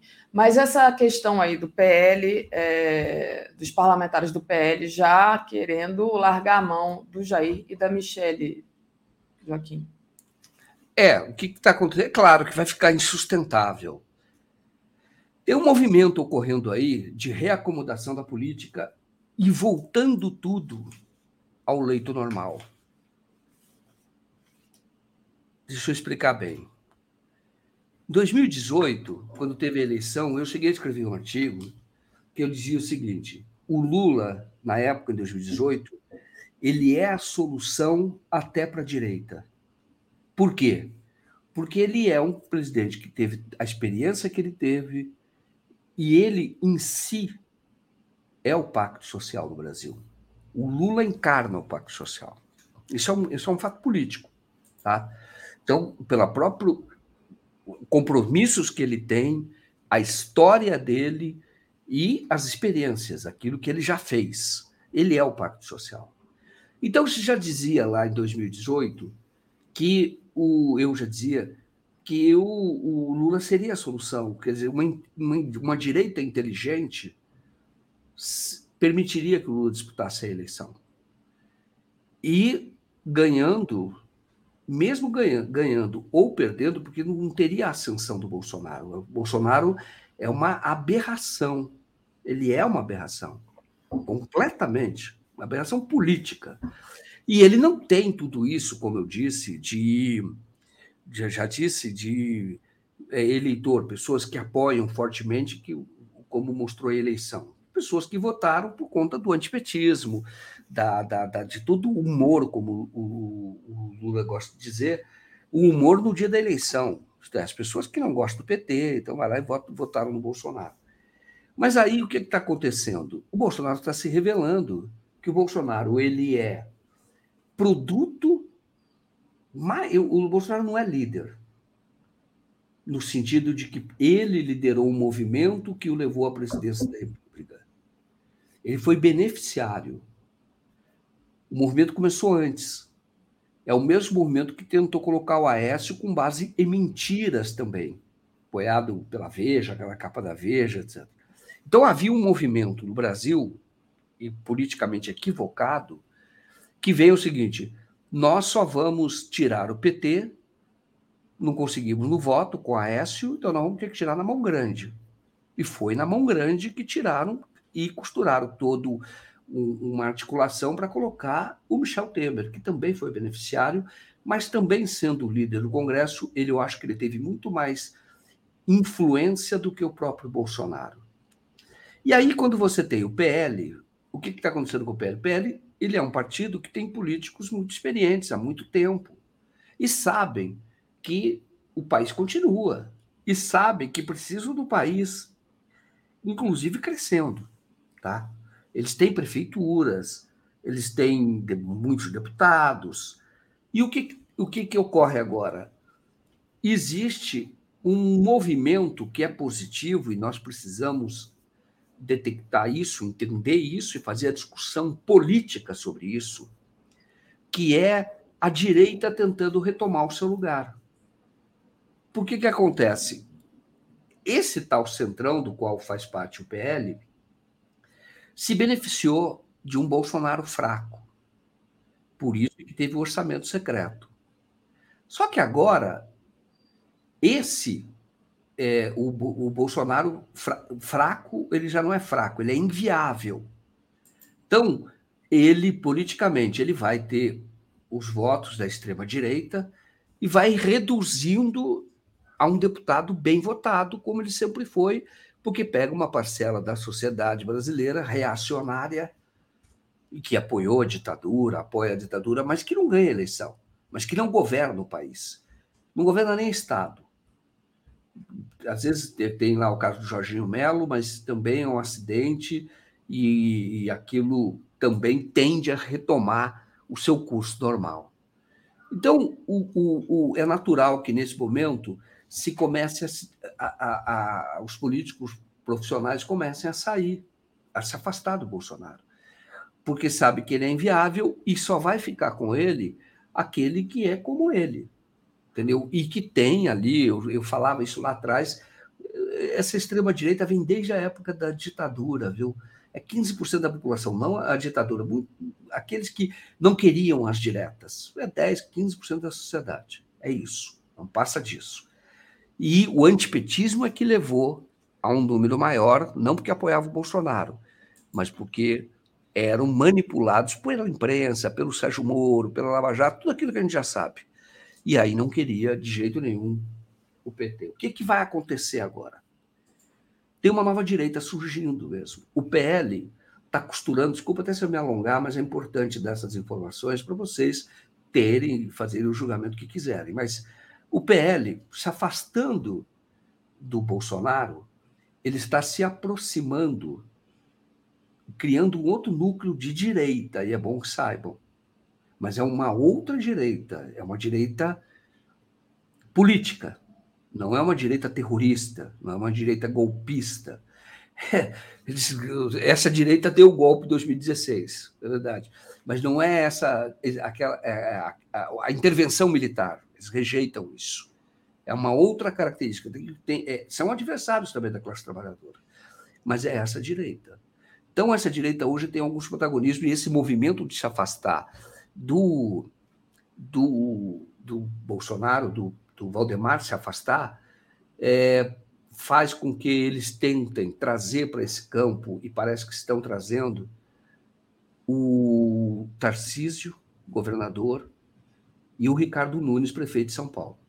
Os dois, que são políticos aqui de São Paulo, que são de centro-direita a direita. A base deles é essa. Um político político, que a gente tem que comentar. Então, hoje tem o próprio marqueteiro, que era do PL, que está trabalhando, por exemplo, para o Ricardo Nunes, prefeito, porque a disputa, a prefeitura colocará também dois campos. O campo da direita deverá ser ocupado pelo Ricardo Nunes, com apoio do PL, aí eles vão isolar os radicais, porque o PL, a Carla Zambelli, o Ricardo Salles, Eduardo Bolsonaro, que são os, os, os líderes da extrema-direita, também querem lançar um candidato, ou um deles ser o um candidato a prefeito. Mas o movimento hoje é para isolar essa extrema-direita e costurar um, algum acordo com o próprio Ricardo Nunes, com, com, colocando o próprio Tarcísio nesse barco. Tá? O Tarcísio, como nós sabemos, se não fez, vai fazer um evento com no lead do João Dória. Como nós sabemos, o João Dória e o Bolsonaro são inimigos, são só adversários políticos. O que a, a, a briga entre eles é muito pesada. São inimigos. E o Tarcísio aceitou e vai fazer lá a palestra LID, o que significa que está em construção uma outra direita. O Brian pode falar sobre isso, ele vai entrar daqui a pouco, mas nos Estados Unidos aconteceu uma coisa parecida. Tem uma ala republicana que também tenta se descolar do, do Trump. Tá? Também tenta se descolar. Então, tem lá o governador da Flórida, que seria até um presidenciável, e poderia também enfrentar o, o Bolsonaro. Eu acho que isso é positivo, sabia? Uhum. Porque você retoma a política. Quer dizer, o que, o que faz o extremista? É o que eles fizeram agora, tenta no golpe, tenta na força. É o que fez lá nos Estados Unidos o Trump, também tenta no golpe, tenta na força. Então aí tem umas discussões políticas que ganha aquele que conseguir convencer a sociedade politicamente, quem conseguiu consenso. Eu gosto dessa palavra. Quem conseguiu consenso para poder assumir os cargos mais altos e o destino da nação, do município, do estado. Então, sim, o, há uma pressão para o Valdemar da Costa Neto se afastar do Bolsonaro, porque o Bolsonaro hoje é um político inviável, e como nós sabemos, o que ele tinha, o que ele passa, a mensagem que ele tenta passar é de honestidade. E hoje nós sabemos claramente que de honesto ele não tem nada. Eu, já, eu hoje não, eu sempre falei, o patrimônio dele não foi construído com dinheiro honesto. Sempre, é só olhar. Não foi. E hoje está ficando muito claro que ele, ele é, além de incompetente, além de um autoritário, ele é ladrão. Verdade. O Luciano Ferreira disse assim: Joaquim, o caso BNDES pode, pode ter sido mais um álibi para desviar dinheiro público, já que foram gastos 48 milhões via caixa preta, diz aqui o Luciano. E a Reginalíssima pediu likes. O, o BNDES, eu vou dizer uma coisa para vocês: o BNDES houve até CPI. Tecnicamente, o BNDES é muito, ele é muito eficaz. Tá? Então, não, nunca se apurou nada de nenhum ato de honestidade do BNDES. Tá? É, inclusive, um banco que tem um modelo que a própria, o próprio governo da China já elogiou. Entendeu? Tem um modelo os empréstimos são todos feitos com garantia, essas garantias são executadas e o BNDES ele é sócio em muitas empresas, justamente porque ele executa, ele tem garantias reais. Então, é, eu sempre quando vejo falando que o BNDES está sendo usado, etc., eu fico com o pé atrás, porque eu digo para vocês, eu, eu vi já técnicos do BNDES explicando naquela quando teve aquela pancadaria do BNDES de, de, de caixa preta, eles explicando claramente todas as operações. É um banco muito sério. Viu? Verdade. É, Joaquim, ainda falando é, dessa, dessa questão das joias, né? É, tem os bolsonaristas que são aqueles é, que não. Pode acontecer qualquer coisa que eles continuam seguindo Bolsonaro é, continuam lá, né? É, bolsonarismo raiz ignora propina dos diamantes. A Jair Michele aposta a Quest. Então, foi uma reportagem né, com uma uma enquete lá com uma pesquisa Quest, onde onde está apresentado, né, foi feito entre 2 e 5 de março, né, é, a partir de buscas e postagens em oito redes sociais. E aí é, chegou-se à conclusão que os, os, bolsonaristas eles continuam, eles não acreditam, ou então estão lá na bolha deles e não acreditam nessa questão da propina. Eu falei até ontem aqui no programa com o André Constantini que é, pessoas, amigas minhas que estão em grupos de direita, é, estão dizendo que o Bolsonaro reverteu a história, dizendo assim: o presente era para mim e seguraram o meu presente, como se ele fosse a vítima, como se fosse um presente mesmo. Ou então, é, dizendo que uh, o, o Bento é, que cometeu o crime, né? Então, assim, o Bolsonaro sempre tem um jeitinho de segurar essas pessoas ao lado dele, né? E aí, o que, que a gente faz com esses bolsonaristas que estão dentro dessa bolha? Na verdade, vão existir. Nós vamos ter que conviver com eles. Tá? Como eu disse, não governa. Esse pessoal é uma coisa, é, vamos dizer, eles têm uma relação. O Bolsonaro é, é representa, ele é, os representa. Muitas vezes são hipócritas, tá? muitas vezes são hipócritas, cobram honestidade e não são honestos. Tem nada de errado que você cobrar que as pessoas sejam honestas mas eles próprios são desonestos. Normalmente, quantas vezes nós vemos alguém que faz uma coisa muito errada, de repente vai descobrir é bolsonarista? Quantas vezes já ouvi essa frase? Não falha uma, entendeu? Então, eu digo para você, nem todo aquele que votou no Bolsonaro, ele é um, uma pessoa é, perversa. Mas aquele que se mantém, ou ele é, precisa até de cuidados médicos, tem que pensar nisso, ou é perverso. Entendeu? É perverso. Ele acha que a regra se aplica aos outros e não se aplica a eles. E essas pessoas elas vão continuar existindo. Então, eu digo, nós vamos conviver com eles para sempre. E, e, sempre convivemos, na verdade. Só que eles foram organizados por conta de rede social, eles acabaram sendo organizados. E eles foram empoderados durante o tempo, mas já baixaram bem a bola, viu? Se você for observar, hoje em dia, andando mesmo aqui, no chat, rede social, já baixaram bem a bola, muitos estão presos, mas eles vão ignorar, porque na verdade a questão deles não é a verdade que importa, é a crença. Eles acreditam que existe mesmo uma ameaça comunista no mundo e no Brasil, que é preciso enfrentar essa ameaça comunista, e que o único que pode enfrentar é o Bolsonaro, porque o Bolsonaro tem esse discurso. E o Bolsonaro ele é uma pessoa que explora bem esse campo, embora ele seja uma pessoa também desse campo, ele seja bastante. O Bolsonaro é esperto, esperto, ladino, isso ele é. Agora, o Bolsonaro não é ignorantão, é ignorante mesmo. Então, quando. E quem fala isso o próprio comandante dele do Exército. Falou: o Bolsonaro não tem vocação militar, não pode assumir posto de comando, porque ele maltrata os subordinados e porque ele não é muito claro no que ele fala. Ele, ele, ele começa a, a, a fazer uma explanação, ele, não tem como. É, é uma, algo que não fecha, é delírio às vezes, o comandante dele falando. Então, essas pessoas se identificam com o Bolsonaro, vamos ter que conviver com ele, não adianta. Não, não adianta, por exemplo, não adianta você tentar, olha, eu vou conversar com aquele bolsonarista raiz que eu vou convencê-lo de que ele está errado. Você só vai se desgastar.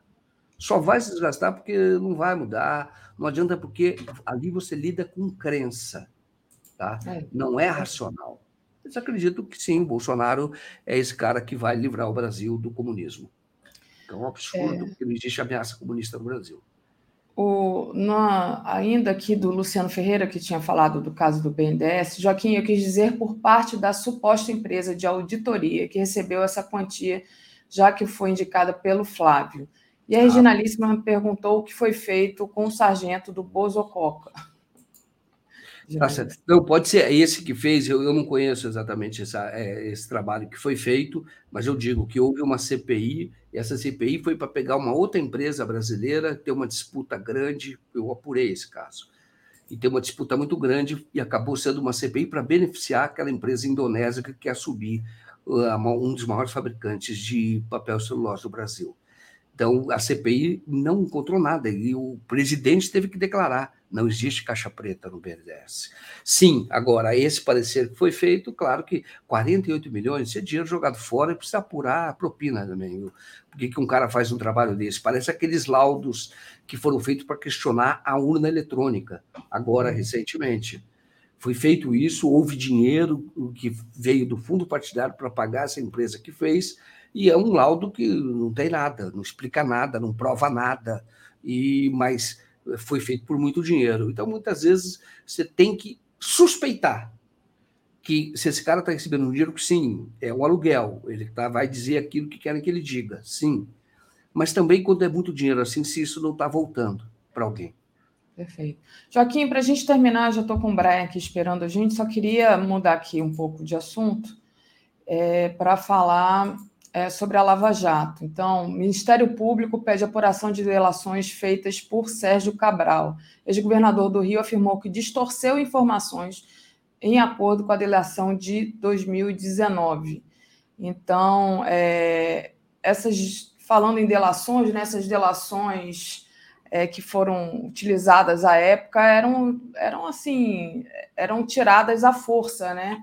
Como é que você vê esse Isso. caso agora?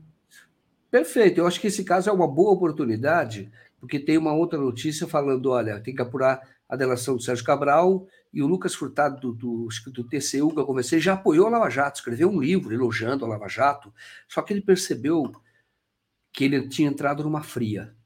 E ele elogiava as delações. E ele está dizendo que se arrepende e é preciso é, é, fazer uma revisão nas delações e você inclusive, encarar a delação de uma outra maneira, porque ele percebeu que produziu violação de direitos humanos. A delação foi um instrumento de violação de direito humano. Um deles é a presunção de inocência, sem nenhuma prova.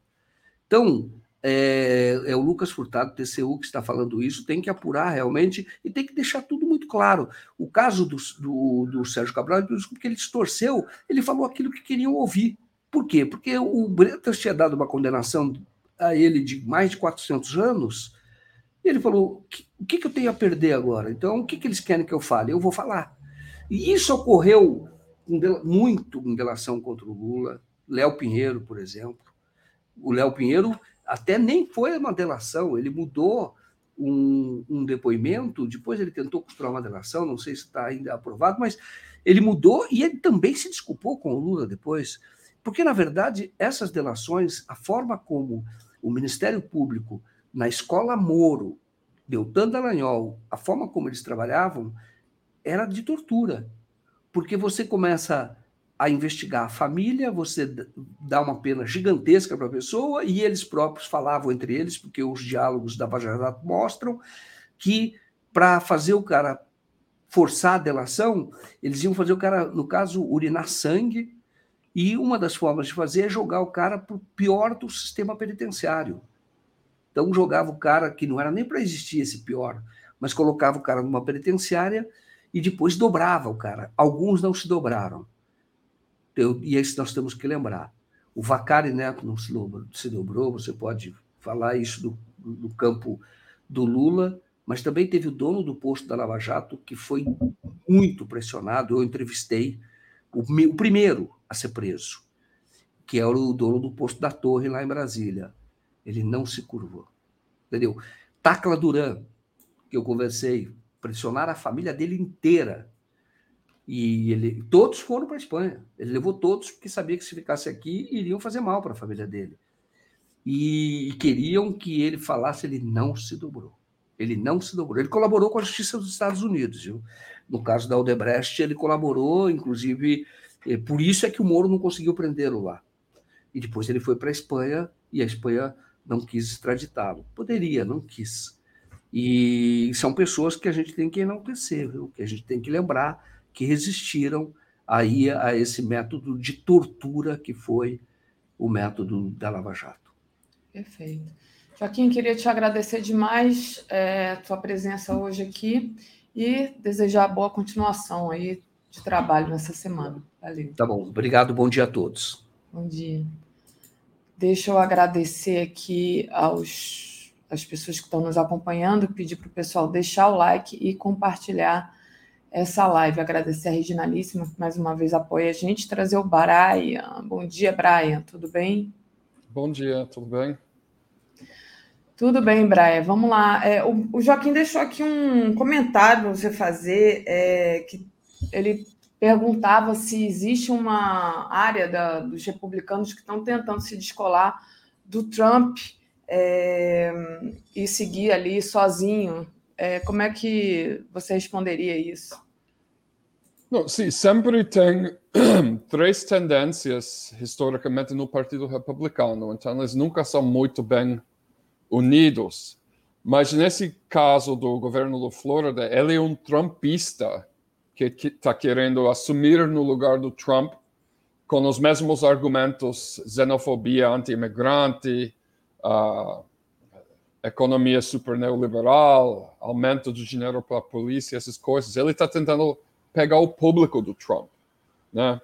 E está conseguindo, porque Trump politicamente uh, é morto, né? Ele não pode ser reeleito ou, ou eleito, né? Ele não pode voltar para a presidência por causa dos problemas jurídicos que representa, apesar do fato que eu acredito que ele está culpado da maioria dos seus crimes, ele está fazendo um tipo de lawfare contra ele, parecido com que os, uh, a equipe de Lava Jato fez sob orientação do Departamento de Justiça um, no Brasil. Por exemplo, ele está prendendo amigos dele, ameaçando parentes dele, e, e tentando extrair dos, de alguns colegas uh, clientelistas dele uh, delações premiadas.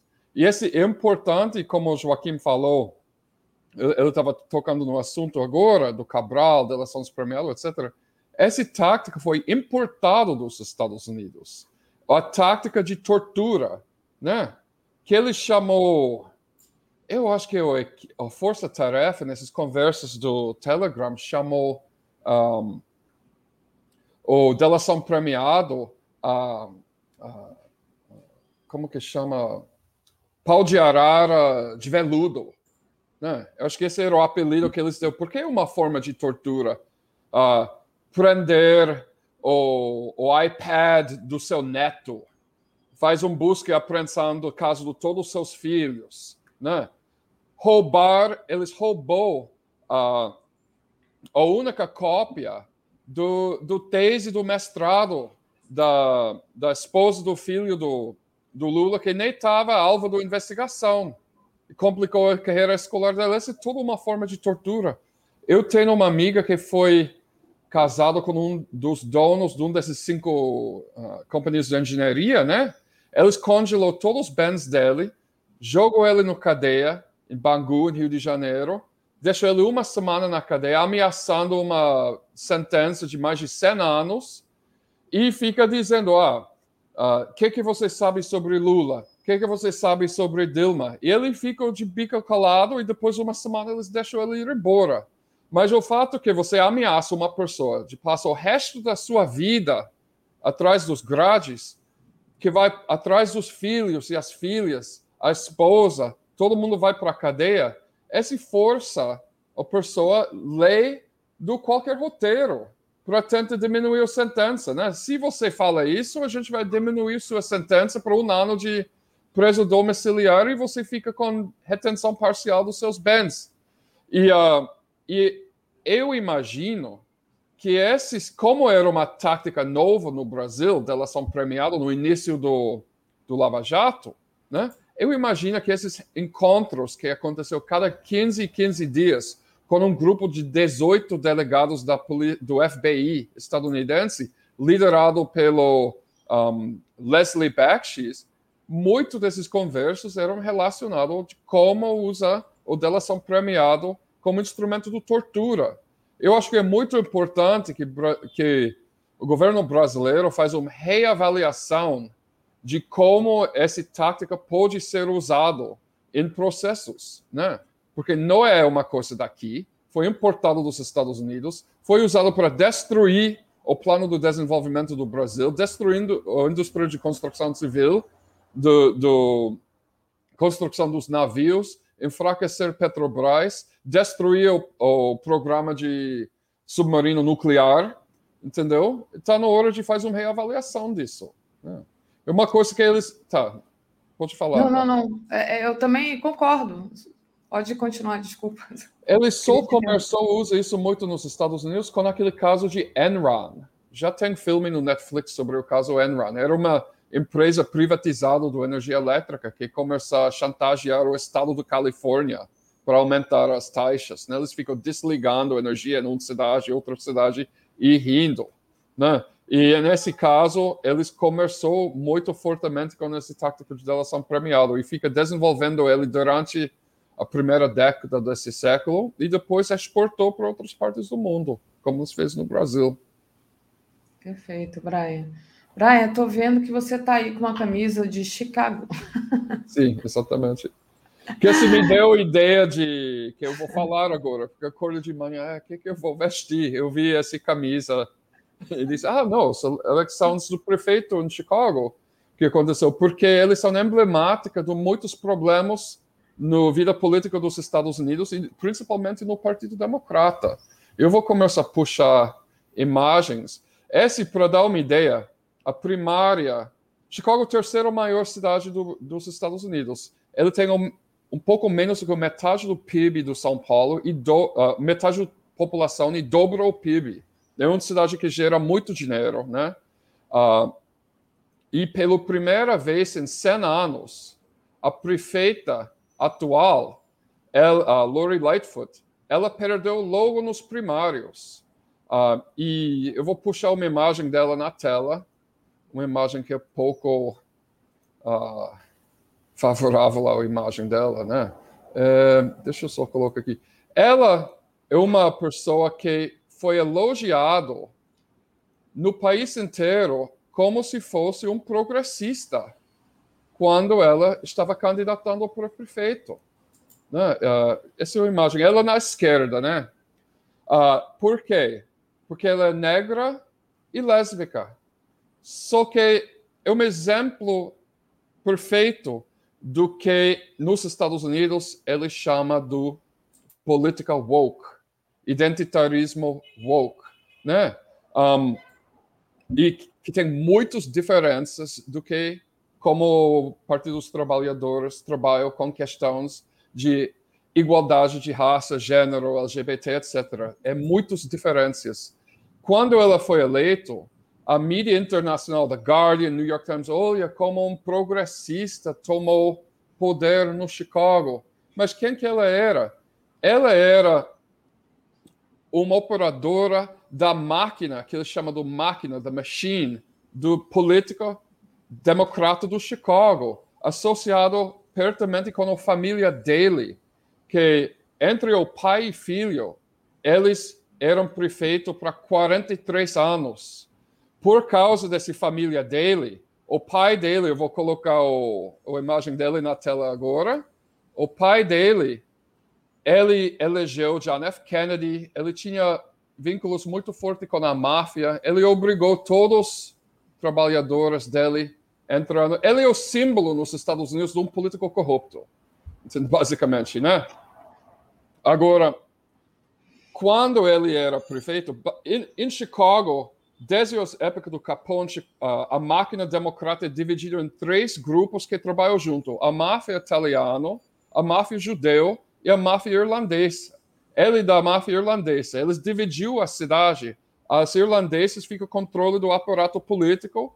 A, a máfia controlou o jogo dos números, que é como se fosse um jogo do bicho, e vários sindicatos que eles tomam controle.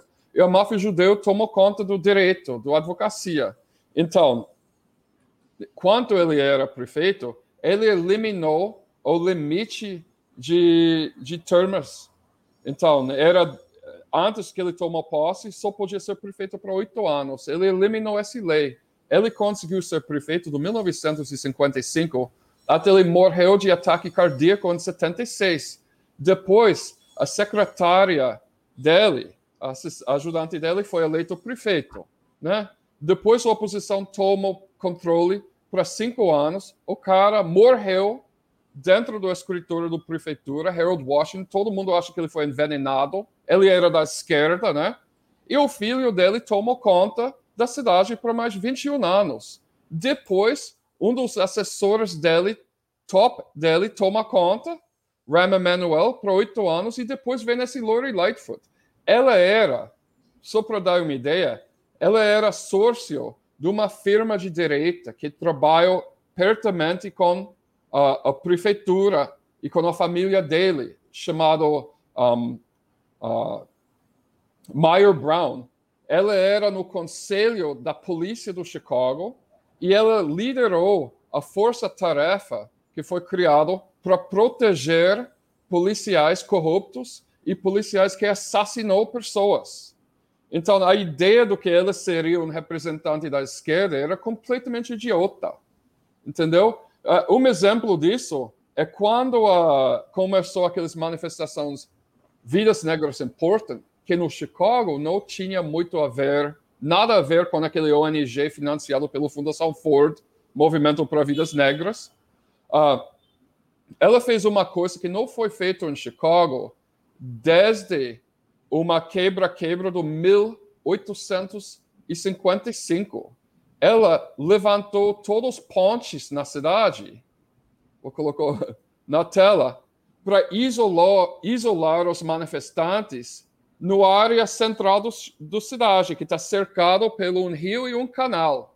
Deixou todo mundo lá dentro e depois entrou com a polícia do choque para dar ah. surra em todo mundo. E ainda, no The Guardian, uh, New York Times, olha, Chicago tem um prefeito, ela é, olha como é legal, ela é lésbica, ela é, ela é negra, olha isso, né? Agora, graças a, né, graças a Deus, para mim, sendo uma pessoa do Chicago, ela virou primeira prefeita em mais de 100 anos de perder no primário a, reeleição. Mas o problema é o seguinte, né? Uh, tem dois candidatos sobrando.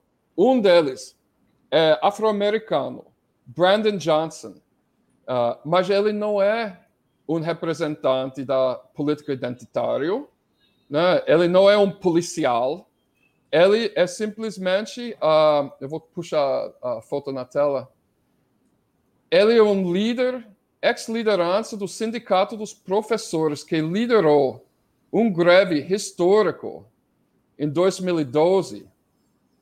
O cara na direita, né? Brandon Johnson. Uma greve histórica quando eles tentou diminuir a pensão dos professores. Travou a cidade de Chicago para um mês, mais de um mês, né? Então, tem alguns idiotas que dizem, ah, se ele é um exemplo do woke, cultura woke, um negro. Não, não tem nada a ver. Ele é um operário, ele é negro, é bom que ele é negro também, mas não tem muita diferença desse tipo de candidato que não está apoiado pela máquina do Partido Democrata do jeito nenhum, né? E aqueles pessoas simbólicos como Lori Lightfoot, que perdeu agora, e Kamala Harris, que também tem uma história longa protegendo policiais corruptos. Então, quando Lightfoot tomou conta da cidade, ela aumentou o, o financiamento para a polícia e cortou verba para o sistema de educação pública. Né? Ela ampliou um processo de privatização das escolas através de um sistema de PPP chamado Escola Charter, que que basicamente é uma tática de quebrar o sindicato. Porque os professores que trabalham nas escolas charter, eles não precisam ser parte do sindicato. Então, os salários deles ficam metade do salário de um professor numa escola pública normal. Ela sucateou o sistema das escolas. Então, quem é o outro candidato no lado esquerdo é o ex-ministro da Educação do Daily Filho. Uh, é o cara que começou esse movimento de terceirizar uh, as escolas públicas durante a década de 90. Eu lembro ele muito bem. O nome dele é Paul Vallis. Ele foi o primeiro secretário de Educação em Chicago que, que usa essa abordagem que, infelizmente, fica exportado para o Brasil, de focar completamente nos resultados das provas, exames padronizados para os alunos.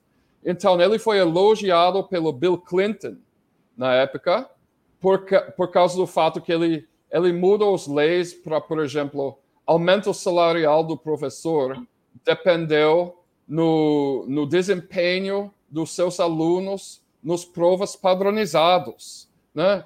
Se, uma, se um professor não conseguiu Uh, eu vou colocar ele aqui com o dele filho. Você veja a semelhança do, do pai e filho lá. Sim. Uh, esse é o Wallace na época, né? Se, um professor, se os alunos de um professor, independente que essa escola fosse no gueto ou num bairro rico, né? Se os alunos não atingem um certo meta nas provas padronizadas, eles foram demitidos, os professores, né? Então, ele chegou até de ser elogiado pelo Bill Clinton nessa época, porque Bill Clinton estava tentando tornar essa estratégia nacional, mas depois de dois anos, até as, as marcas nas provas, as notas nas provas padronizadas, entrou em queda livre e ele foi demitido, ok? Mas esse mostra a força da máquina política do Chicago, uh, porque ele foi depois para ser secretário da Educação do Filadélfia. Esse Mayor Daley filho no lado direito lá, fazendo cara feia, o corrupto, um, ele é, é a pessoa que lançou a carreira política do Barack Obama e Michelle Obama. Michelle Obama foi um, secretária adjunto do planejamento dele. O irmão dele foi chefe do Casa Civil do Bill Clinton. Entendeu? Então, esse Valles, uh, se ele volta vai ser o triunfo da administração Biden, do, do, do partido, do centrão do Partido Democrata.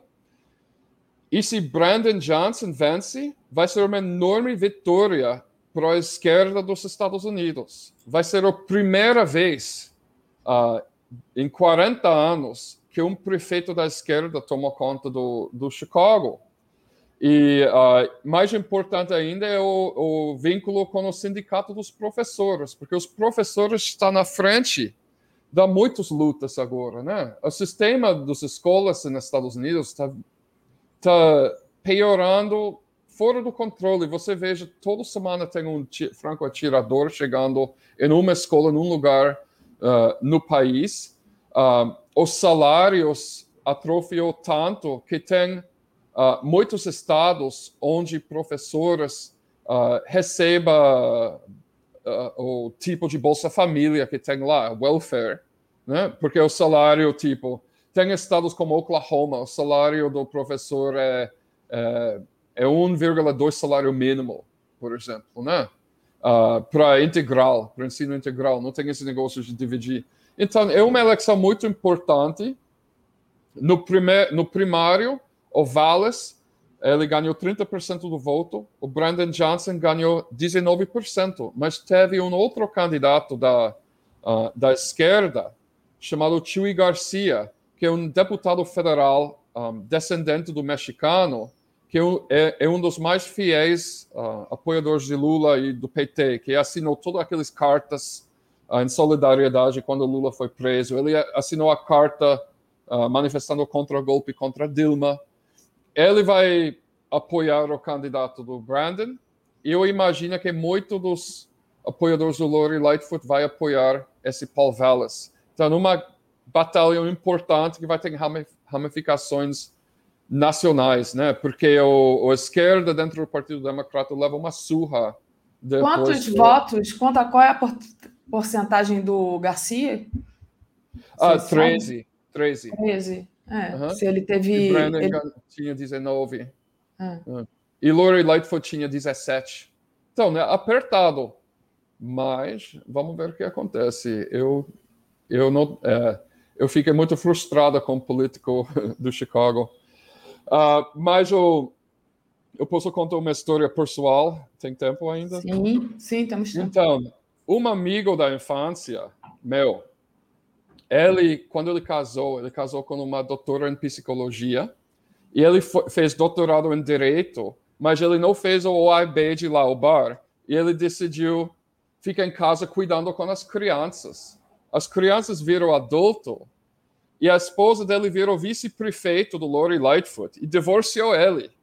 e agora ele está tentando processar ela para pensão, porque ele sacrificou a carreira dele completamente. Ele, tá, ele é motorista de Uber agora. E o tempo todo que ela, Lori Lightfoot estava na prefeitura, ela tinha a máquina do direito do governo municipal no lado dela, lascando ele nos, nos cortes. Então, pelo menos eu espero que meu amigo Nat comece a receber um tipo de pensão agora, porque 20 anos sem trabalhar criando as crianças, né? Mas é. esse, é, esse é pessoal, né? Desculpa, mas eu acho engraçada quando foi para Chicago dois anos atrás para ver ele dirigindo um Uber. É difícil, né? Bom, é. Brian, é, queria te agradecer demais a sua, sua participação hoje aqui, mais uma vez, e te desejar boa continuação aí do seu trabalho, das suas reportagens. Obrigado. Bom dia para vocês. Bom dia. Deixa eu trazer aqui Tereza agora. Comentário de Tereza Cruvinel. Bom dia, Tereza. Tudo bem? Bom dia, Daphne. Bom dia, comunidade 247. Muito legal. É, o pessoal está aqui elogiando o Brian, dizendo que foi uma aula, né? Ele traz vários detalhes aí sobre a política de Chicago, que influi diretamente na política nacional, né, Tereza? Então foi muito legal. Mas, é, Tereza, vamos falar da política. Muito com o Brian, né? Eu também aprendo muito com ele. É, a gente sempre aprende muito. Mas vamos aqui voltar para a política brasileira. Né? Ontem, presidente Lula teve um encontro com o ministro do União Brasil, Juscelino Filho, né? e é, existiu ali uma conversa e um acordo. Né? O Lula manteve o ministro, porque precisa muito desses votos do União Brasil. Agora a gente vai ver o que vai seguir, né? Se eles vão é, manter o apoio total né, é, para o Lula e é, se depois lá na frente não vão trair o Lula, enfim. Mas como é que você viu esse, essa conversa e, e essa manutenção desse ministro? Olha, Daphne, esse caso do Juscelino Filho, é, ele aponta para é, um, um outro problema né, maior, que é a falta de base sólida do governo Lula no Congresso. Né? O, o Arthur Lira ontem, é, exatamente contribuindo aí para a permanência do Juscelino Filho, é, pensou isso. Olha, o governo não tem base para aprovar projetos. Isso é uma situação é, preocupante para o presidente Lula, né? É, porque a gente sabe é, que o governo perde apoio no Congresso, a vida se complica. Já, um, é, já a gente tem um exemplo recente do Bolsonaro, que, embora amplamente rejeitado pela população, ele tinha comprado uma base no Congresso, né? ele comprou o Centrão com cargos, verbas secretas e outras coisas, e com isso ele se sustentou, né? o Bolsonaro driblou tantos, mais de 100 pedidos de impeachment, outros processos e tal, porque, é, embora rejeitado pela população, ele se sustentava no Congresso. Sobreviveu. Aí, claro, perdeu a eleição, que é na hora do voto é a vontade popular. Não adianta ter base no Congresso, porque na hora da eleição vale o povo. Mas para atravessar o mandato, é preciso ter base. Então, é preciso compreender a decisão do Lula é, nesse sentido, né? dentro desse quadro. O Lula sabe muito bem é, que a importância disso, da sustentação parlamentar. Né? PT tem um exemplo recente da presidente Dilma. Ela sofreu um golpe porque a maioria do Congresso ficou contra ela. Né? E aí, você sabe a lei do impeachment permite ali que se distorça a lei né, e cria um crime de responsabilidade, como o dela, que na verdade não configuraria um crime, mas o, a justiça não participa desse julgamento, que é um julgamento político e não jurídico, e deu no que deu. Então, o Lula sabe muito bem o que isso significa. É, o, no caso do Juscelino Filho, é, teve aí denúncias, o avião ganhou diárias irregulares, Ele aprontou, ele arranjou umas desculpas, né? Aí diz que as diárias irregulares foram um erro do sistema de diárias do Ministério, mas ele estava devolvendo. O avião, eu não sei, parece que ele devolveu o uso, o dinheiro equivalente ao uso do avião numa atividade privada, foi ver seus cavalos, né? É, aliás, um amigo meu ontem dizia: esse negócio de cavalo, isso aí muitas vezes tem atrás de cavalo é lavagem de dinheiro, né? Não estou dizendo que o ministro lava dinheiro, tá, gente? Estou dizendo que cavalo é um negócio assim é, sempre visto com suspeição, porque é uma forma de você, sabe, comprou um cavalo e vendeu ele por muito mais e tal. Mas deixemos os cavalos do ministro em paz, coitado dos cavalos, não tem nada com isso. É, ele arranjou umas desculpas ontem, gravou um vídeo antes do encontro com Lula, mas o que salvou ele foi é, o fato de o Partido União Brasil, o partido dele, ter saído em defesa da sua permanência. Então, o Lula, né? Olha, seguinte, é, você fica, agora eu quero que a União Brasil se comporte como partido do governo, como partido de apoio. Né? O partido União Brasil, é, embora tenha três ministros no governo, né? além do Juscelino, a Daniela Carneiro, do Turismo, por sinal, ela vai estar com o presidente Lula hoje, ela tem audiência, ela tem despacho com o presidente. Aliás, por falar em turismo, né, é, o governo quer muito incrementar o turismo, isso é uma tarefa da Daniela. Mas só para completar a frase, além do Juscelino, tem a Daniela Carneiro e, a, e o ministro Valdes Góes, né?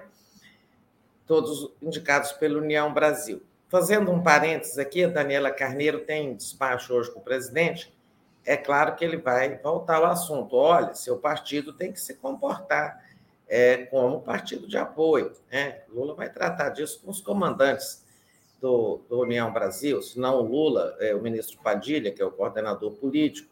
Isso vai ter que ser acertado agora. Sabe, vocês vão dar os votos, né?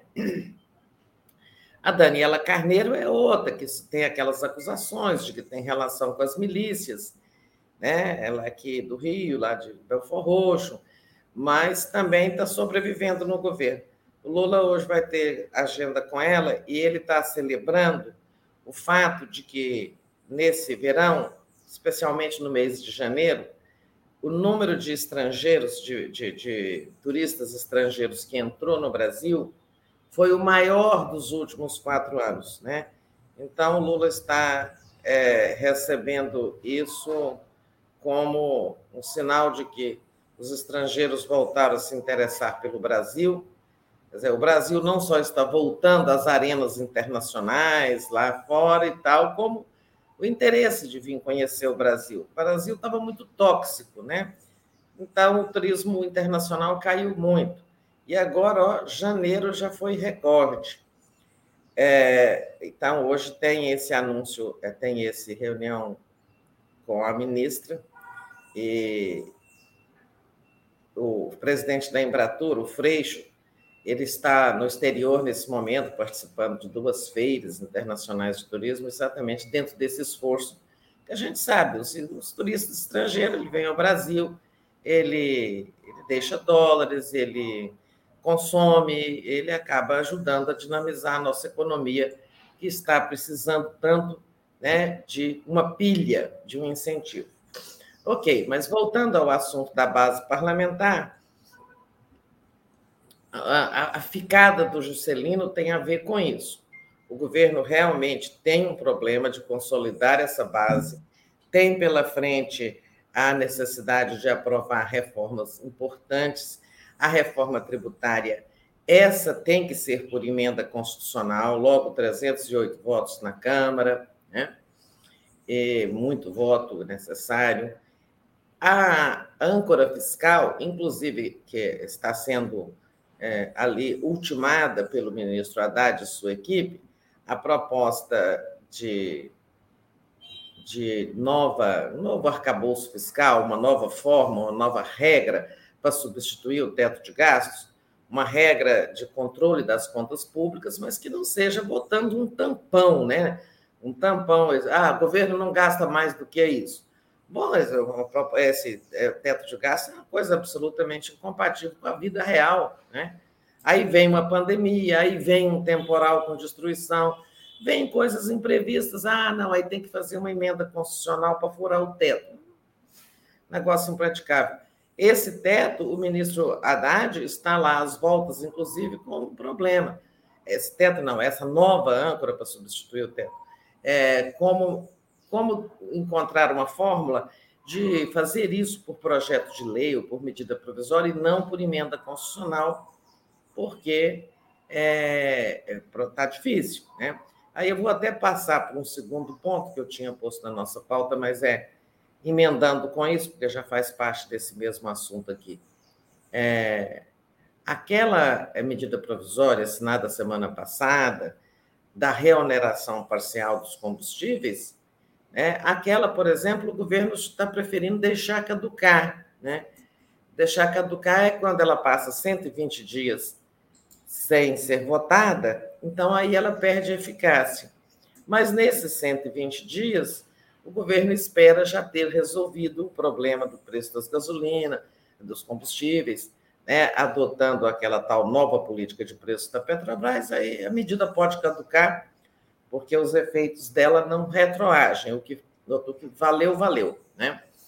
É, porque não tem, é, vai ser difícil votar aquela, aquela medida provisória no Congresso, que vai acontecer o seguinte: vão encher aquela MP de emendas os chamados jabutis, que o Congresso vai e bota emendas lá, e podem, por exemplo, acabar com o imposto de exportação de óleo cru, deformar a medida, né?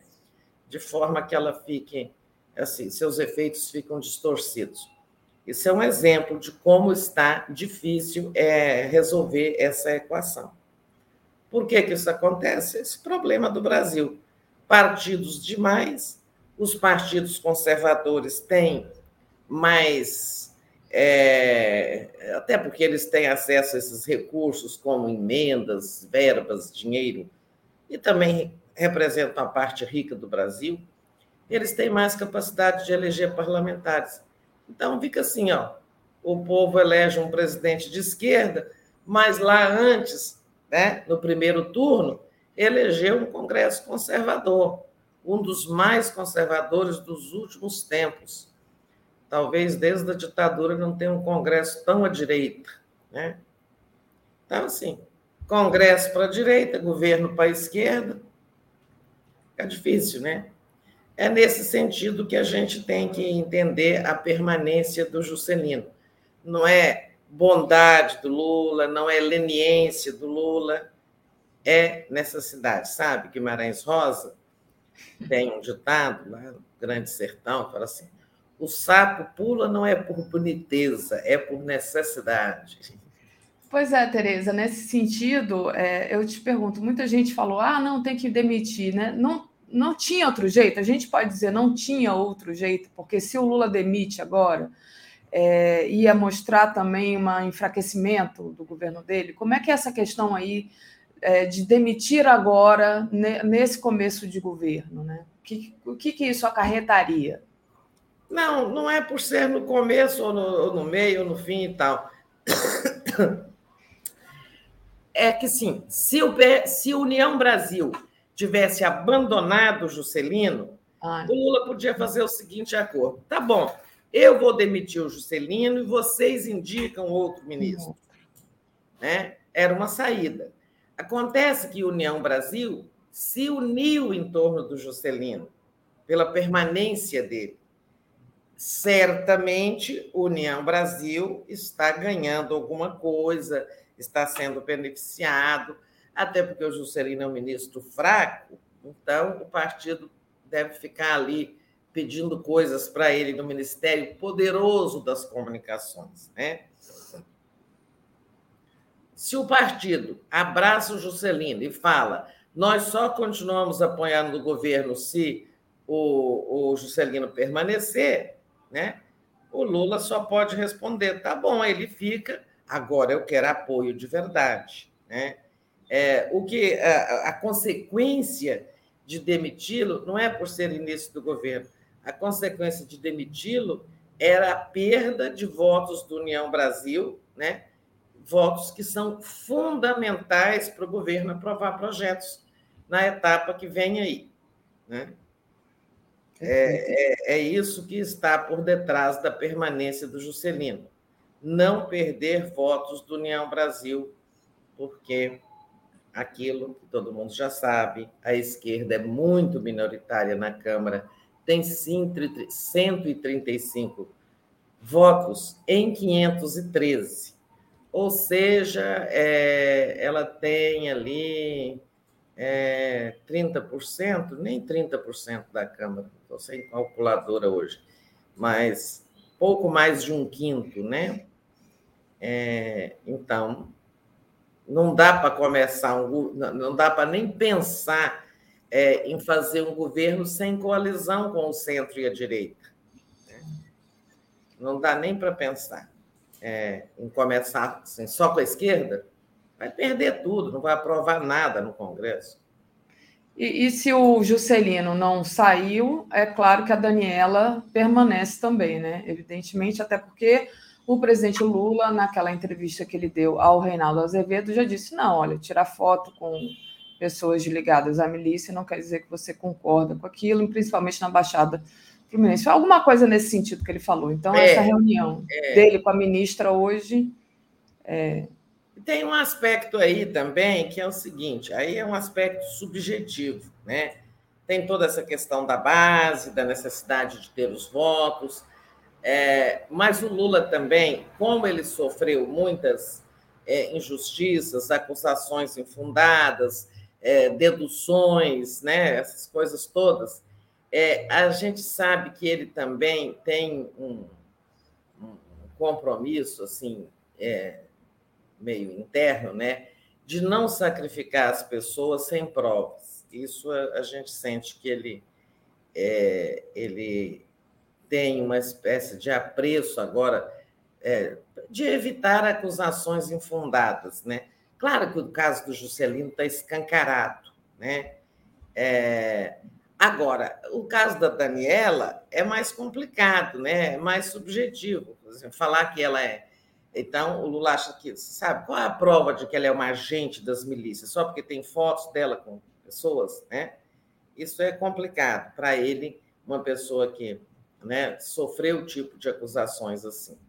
É, mas o decisivo na permanência é, do ministro Juscelino foi essa questão de o União Brasil ter abraçado é, a permanência dele e o Lula entendeu, bom, o partido agora ele virou, agora ele está virando ministro do partido. Tá bom, então está virando ministro do partido, agora o partido se comporte como apoiador do governo. Vamos ver como é que isso vai funcionar. Os três ministros vão permanecer, até porque o Valdez Góes, que é o terceiro ministro do União Brasil, é, no que pese, ele tem processos aí. Qual político brasileiro que não tem um processo? É difícil ter algum. É, faz parte aí da, da, cultura de, sabe, você é, tentar demonizar o adversário. Isso tem. Isso é, isso é, geral no Brasil, não quer dizer que a pessoa sempre seja culpada. Mas, no que pese ele ter processos, é, ele é um ministro ativo, ele se mostrou ativo aí na questão das temporais, dos temporais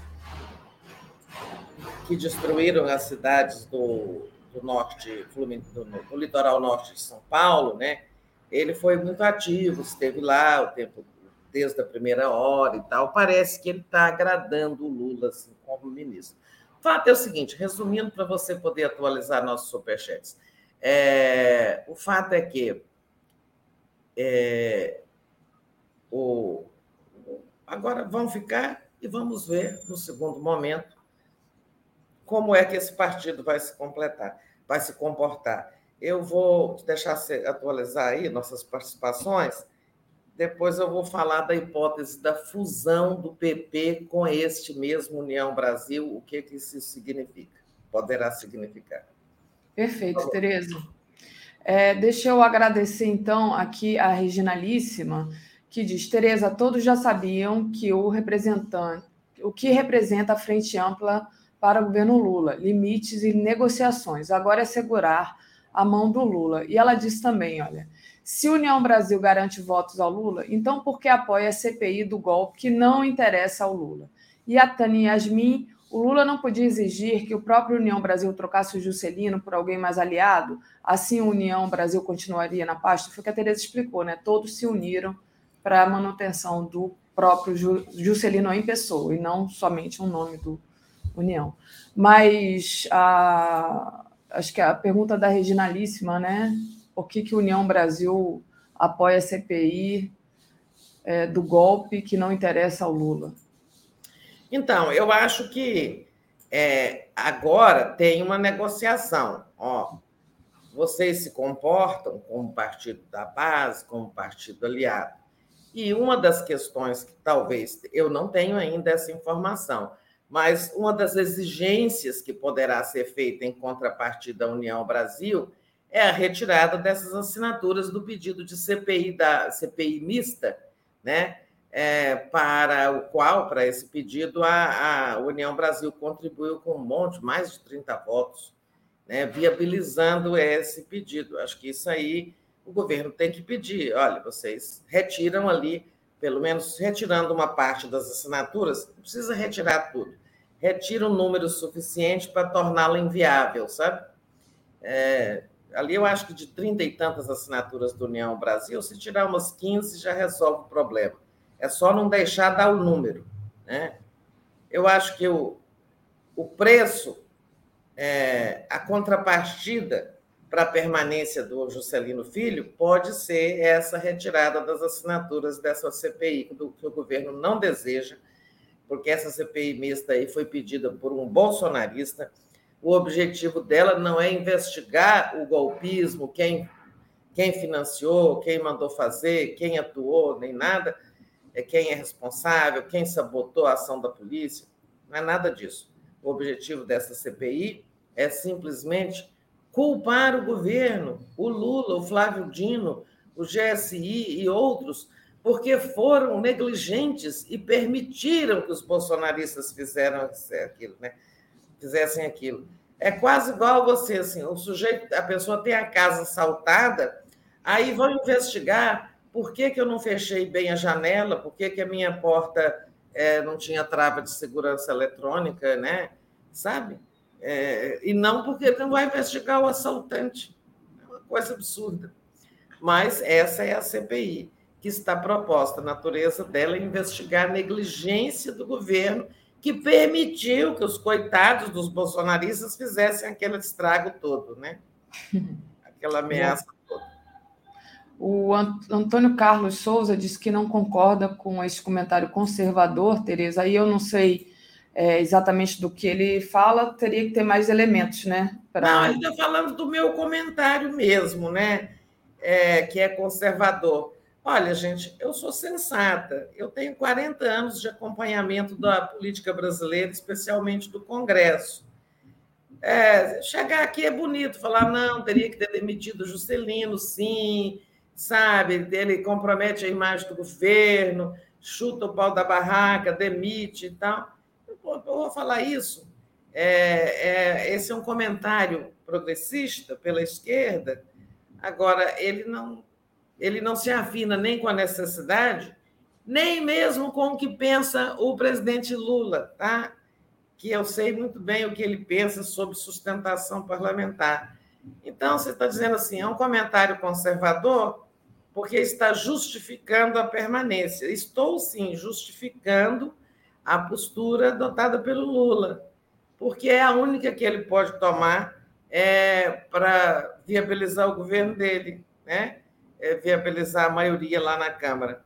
Né? Senão não consegue governar, né? É, Tereza, você ia falar da fusão. É, pois é, é, é assim, ó, ó os partidos conservadores têm a, é, assim, essa capacidade, essa, esse poder de barganha neste governo como tinha no anterior, no do Bolsonaro. É. Tem. Agora, sabe, como disse o Lula recentemente naquela entrevista para nós, para a mídia independente, disse ele: olha, esse é o Congresso que temos. Ele foi eleito pelo povo brasileiro com as informações e o humor que estava, que tinha o povo brasileiro no dia do primeiro turno. Então, é com esse Congresso que eu tenho que me haver, né? E que foi eleito pelo povo. Ele disse isso naquela entrevista para nós. Eu me lembro perfeitamente dessa expressão. Com as informações e o humor que o povo brasileiro tinha no dia do primeiro turno. Né? Então, é, é isso. Esse Congresso tem, é, neste Congresso, nesses partidos conservadores, tem a faca na mão, né? Não vou dizer o queijo, né? Mas tem a faca na mão. É, e vai piorar se o, assim, eles vão ficar mais fortes se União Brasil, esse partido aí do Juscelino, e o PP, partido do Arthur Lira, se eles conseguirem é, fazer uma federação ou uma fusão. É verdade que essa federação está encontrando resistências nos estados, sabe? É tipo assim, tem um estado em que, sabe, esse negócio de dois bicudos não se beijam, né? É, tem um estado em que uma liderança maior nesse campo conservador é do pé, é do União Brasil, é, e tem o, e, a, e a liderança maior do PP é, é do PP, bom, aí ali dá uma briga, uma, dá uma, uma disputa, porque se o partido se une, né, os dois, é, assim, quem é que vai ter o mando, né? Os dois vão, concorrer ali para mandar no partido. Então enfrenta, assim, a federação enfrenta resistência. Agora eles estão falando em fusão, né? É, se houver a fusão, acho que o PP, esse, esse partido novo, só que isso não vai acontecer amanhã, o processo de fusão é mais lento. Mas se PP e União Brasil se fundirem, eles se tornam a maior força da Câmara. E o, e o governo fica ainda mais, digamos, dependente dele, tá? Agora, é, todo mundo sabia, né, gente? Todos nós sabíamos o Bolsonaro não estava morto. Teve até mais votos do que em 2018. O Lula, só o Lula poderia derrotar o Bolsonaro, mas Lula poderia derrotar o Bolsonaro não só com a esquerda, só derrotaria o Bolsonaro se fizesse a frente ampla. Né? E mesmo assim, Lula foi eleito sem gordura para queimar, ou seja, com 50,9% dos votos a gente precisa lembrar dessas condições. E o Lula sabe muito bem dessas coisas todas. É raposa política que ele é, sabe tudo. Ou seja, tá? É, não adianta falar, ah, não devia ter feito frente ampla. Se não fizesse, não ganhava. E nós estávamos aí com o Bolsonaro. Tá? Pensem nisso. É, exatamente, Tereza. Muito bem, Tereza. É, Queria falar agora, né, do que não faltam provas de que foi propina, porque você estava falando aí da Daniela, né? Ah, não, Lula tem é, no interior dele ali um cuidado de não acusar ninguém sem provas. Claro que a gente não tem provas, mas tudo leva a crer que realmente esse escândalo das joias é, é ele é cercado de muitos mistérios, né? Então, queria que você falasse, tem um ofício que mostra que até a última hora, pouco antes de embarcar para os Estados Unidos, o Bolsonaro tentava ali reaver as joias, né? Não vou chamar de presente, porque presente eu acho que meio que ameniza a gravidade é. do negócio, né, Tereza? É. Então, tem vários. Se a gente abrir aqui o 247, enfim, é, só se fala disso, né?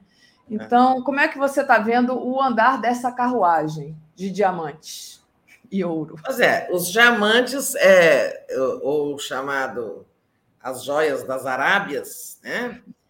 As joias das Arábias é, não são só assim rumor, né, gente? existem, né, foram fotografadas, a gente está vendo aí as imagens daquele colar com tantos brilhantes, tantos diamantes, os brincos, os braceletes e tal. Isso é real, né? Então, é, já não é falar de suspeita, né? Isso é uma coisa bem real, concreta, que houve, é, que o ministro Bento trouxe esse pacote, é verdade, que a Receita aprendeu, é verdade.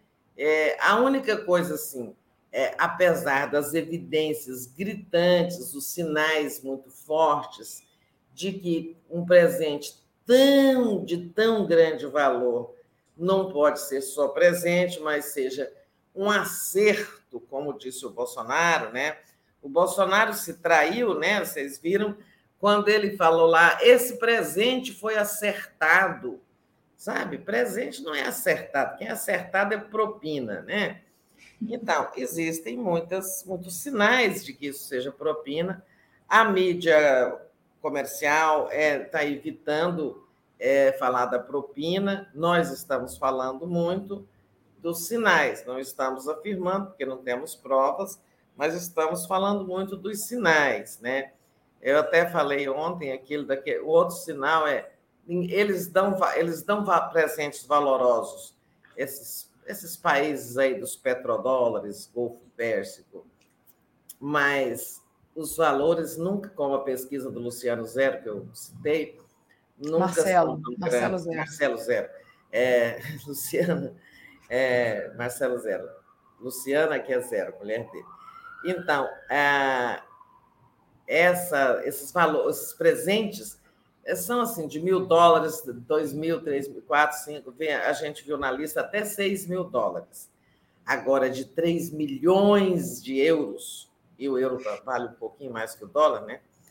Então, se esses 3 milhões de dólares, não, nunca se vê, é, nunca se viu um governante ganhar um presente desse valor lá daquelas ditaduras petrolíferas. Tá?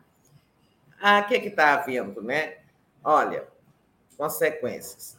É, o Ministério Público solicitou é, informações à Receita Federal a Receita Federal está chamando o ministro Bento Gonçalves, é, o ex-ministro Bento, para é, dar explicações sobre aquele primeiro pacote de joias que chegou a entrar no Brasil. Né? E parece que esse é, o Palácio deu o destino certo. É, é, o pacote masculino que tem lá um relógio, umas coisinhas. É, coisinhas valiosas. É, parece que esse foi devidamente registrado no acervo, né? Talvez eles ficaram assim, receio, né? Claro, já que tem um pacote apreendido na Receita, esse aqui a gente vai registrar devidamente, entregar para o patrimônio público. Mas ele está sendo chamado. É, a Michele teve uma reunião com o, o PL, o partido do Bolsonaro, e ali as decisões, o que fazer com a Michelle. Primeira, primeira decisão que ela saia de cena, né? Submergir, ela vai submergir, né?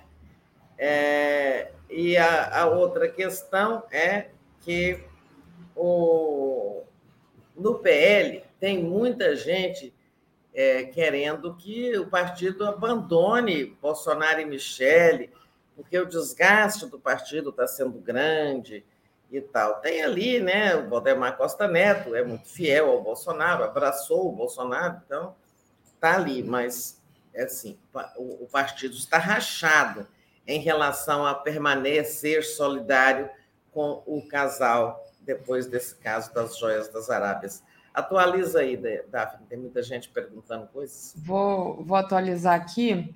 É, vamos lá. É, o Antônio Carlos, que foi aquele que falou da, da, do comentário conservador, já que o Lula está sendo refém do Congresso Nacional, como é, está insinuando a Tereza Cruvinel, que o Lula encontre um mecanismo nas redes sociais sugerindo opiniões da população. A Reginalíssima faz aqui um comentário bem interessante. Daphne, podemos chamar joias de propina? pelas quais Bozo Sheik adiou tantas vezes a sua ida aos Estados Unidos, esperava a liberação e até promoveu o diretor da Receita Federal, é, ela lembrou desse adiamento, né, que o Bolsonaro estava para ir, nunca ia, lembra? É verdade. Talvez ele ah. estivesse esperando, né, ali tentando conseguir. É. é. A Luciana Zero. Oi, estou aqui. Tá, de, tá desculpada, Tereza. Pode chamar o Marcelo de Luciana. Manda beijo para gente. Um Ricardo, beijo, Luciana. Ricardo Souza. Tereza, você acha que a base mais à esquerda, como o PSOL, se sente fustigada por atitudes indesejáveis, mas necessárias para a governabilidade? Pergunta aí. É que essa última?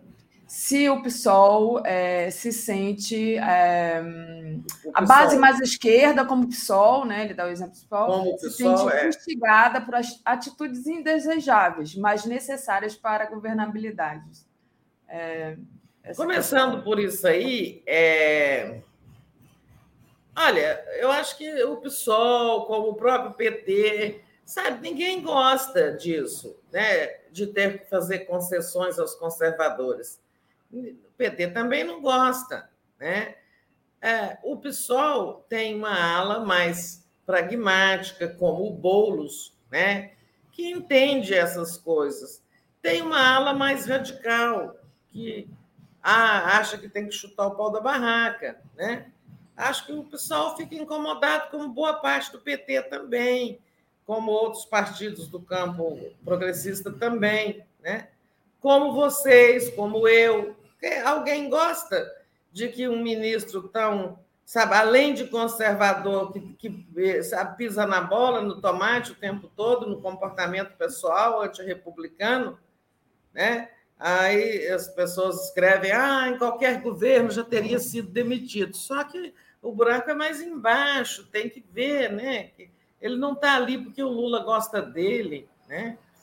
Então, acho que é isso. O pessoal pode se sentir incomodado, mas não creio que o pessoal vá deixar de apoiar o governo Lula por isso. Acho que o apoio vai permanecer, o PT vai honrar o compromisso de apoiar a candidatura do Boulos ano que vem, a prefeito de São Paulo e tal. Agora, alguém perguntou assim: joia é propina? Né? Não é por ser joia, né? Propina é quando é oferecida uma vantagem né, em troca de uma concessão.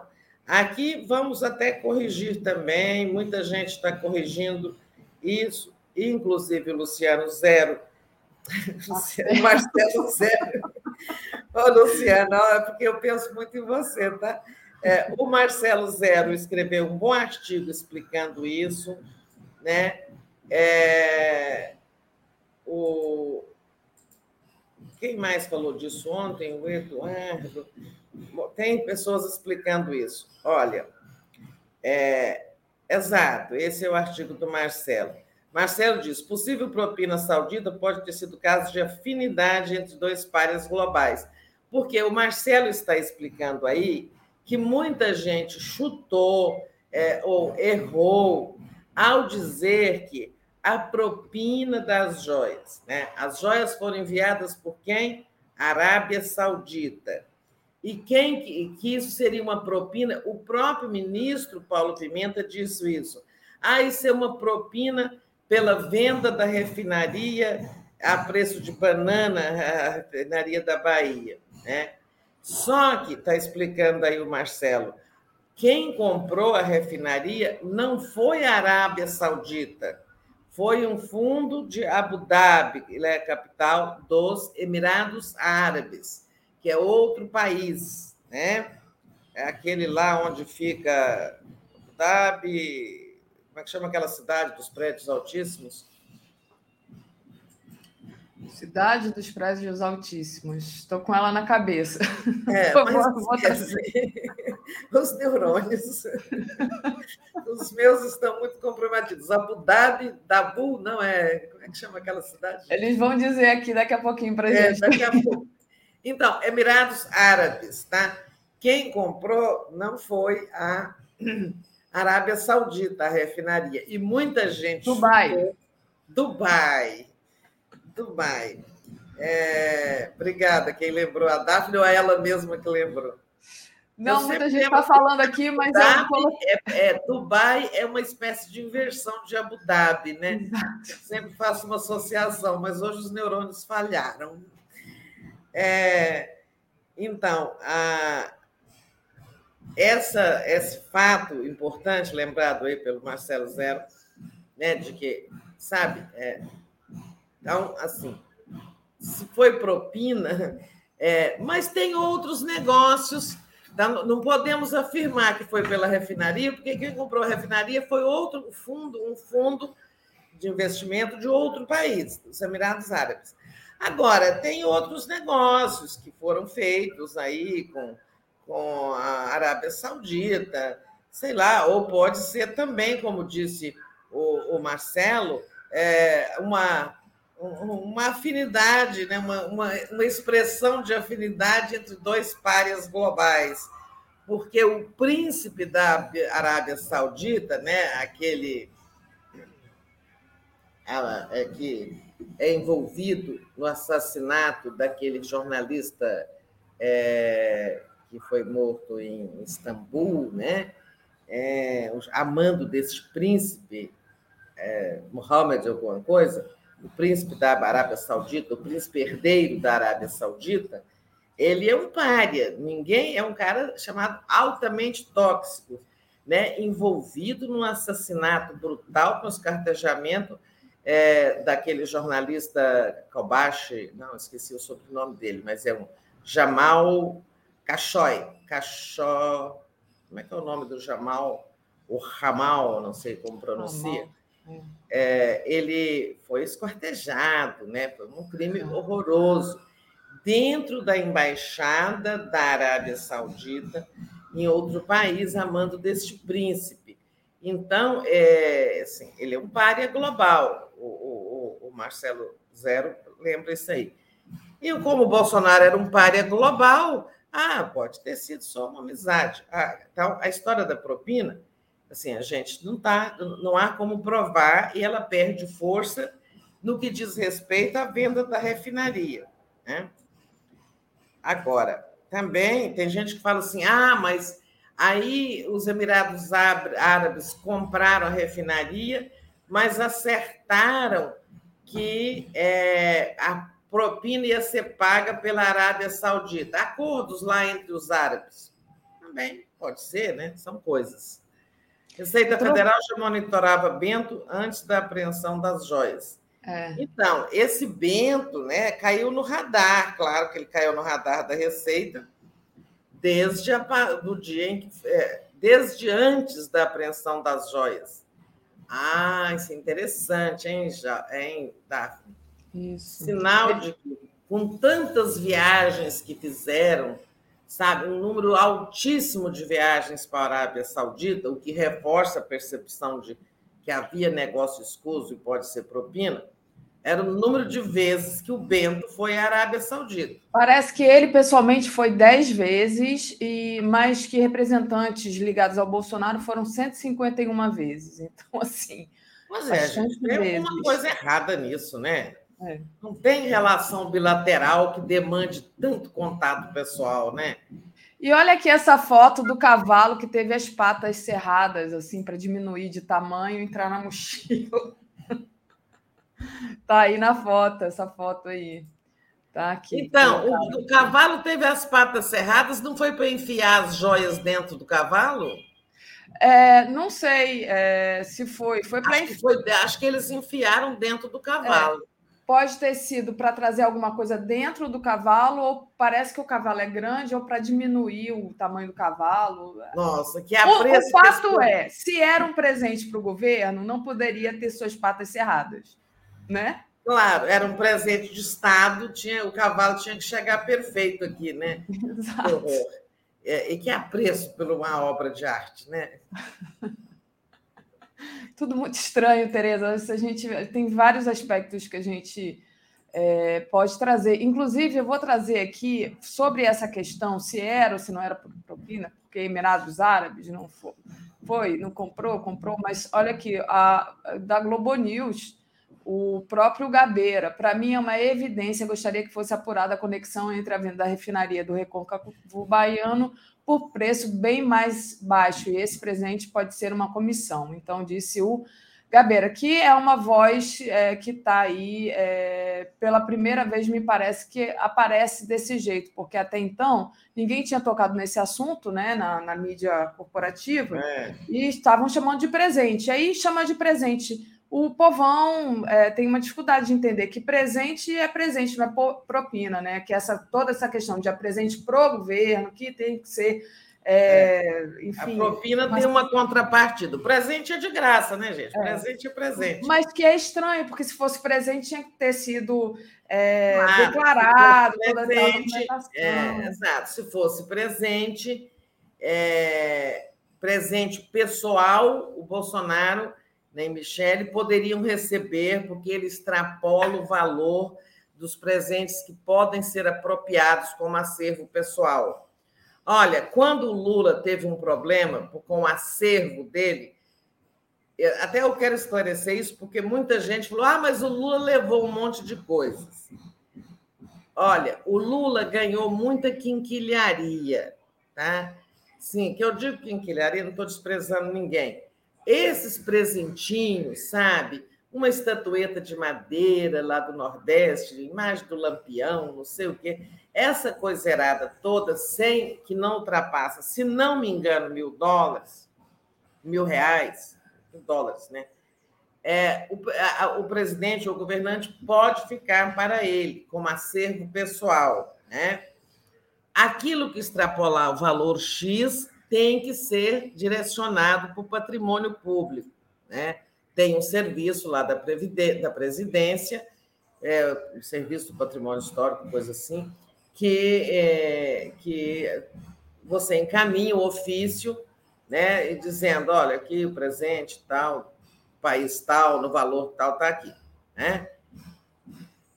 O fato é que, com este valor, este presente jamais poderia ser apropriado pelo Bolsonaro.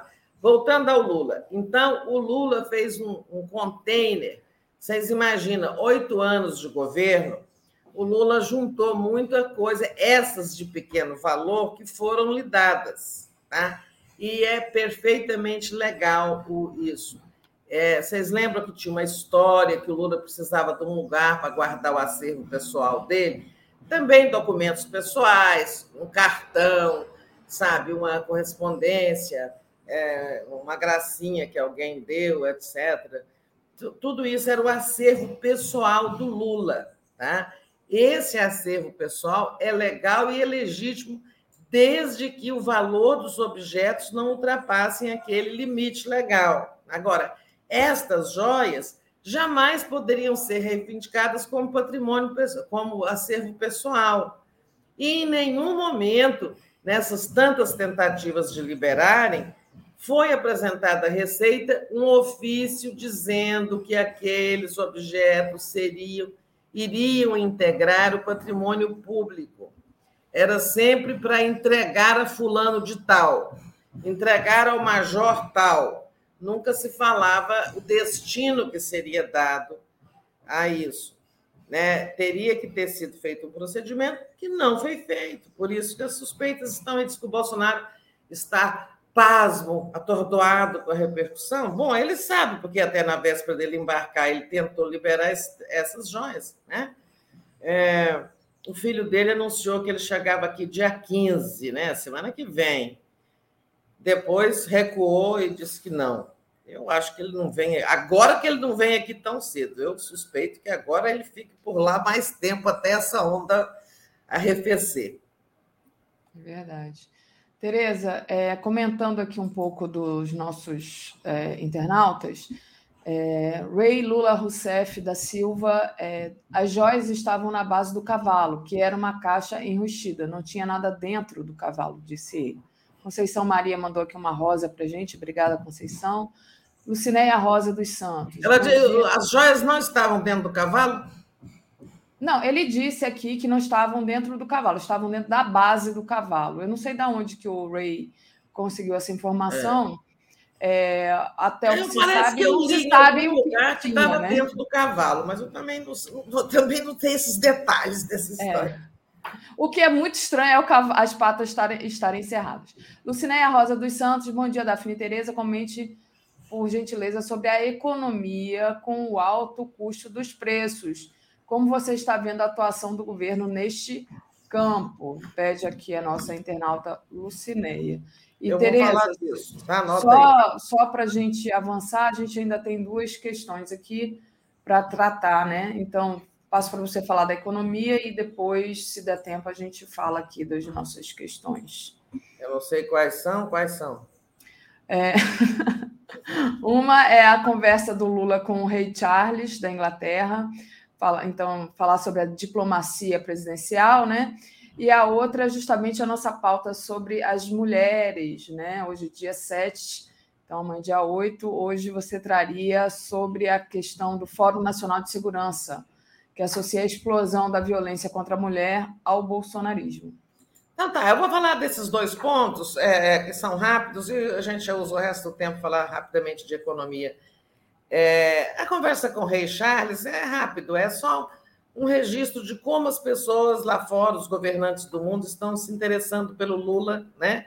pela presidência Lula, é, que está o tempo todo recebendo ligações é, sabe, do Zelensky, que está lá envolvido, calacrado na guerra, o Lopes Obrador, que ligou anteontem, é, anteontem não, sexta-feira, se não me engano, agora o Rei Charles, o tempo todo o Lula está conversando com pessoas, é, e são pessoas que estão procurando ele, sabe, desse interesse por um novo Brasil, com um novo presidente, é, que não é tóxico, podem não concordar com Lula, não, não, claro que tem pontos de afinidade. O do, o do rei da Inglaterra, sabe, não são afinidades ideológicas, são afinidades temáticas. Ele, questão do clima, ele tem muito interesse, sempre teve o rei, né?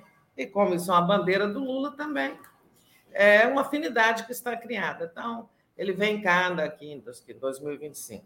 Bom, é, sobre as mulheres, é, eu já comentei aqui, que dia que foi que eu comentei aquela pesquisa? É, sobre os altos índices de agressão às mulheres. Eu, infelizmente, não tenho mais meu papel aqui, nem as anotações, pesquisas que vocês podem ler no site do Fórum Brasileiro de Segurança Pública. Quem fez essa pesquisa, juntamente com Datafolha, Datafolha também tem. Site Cefêmea também tem. É aquela pesquisa mostra que 18 milhões de mulheres sofreram alguma agressão é, nos últimos 12 meses, agressão verbal, agressão física, agressão de todo modo, né? É, e, e aí hoje o fórum está dizendo que tem lá, sabe, de, eu enumerei no dia que eu comentei aqui, as agressões verbais foram quantas mulheres, agressões física, faca, tiro, insulto, etc. Né? Não vou repetir a pesquisa porque ela é longa.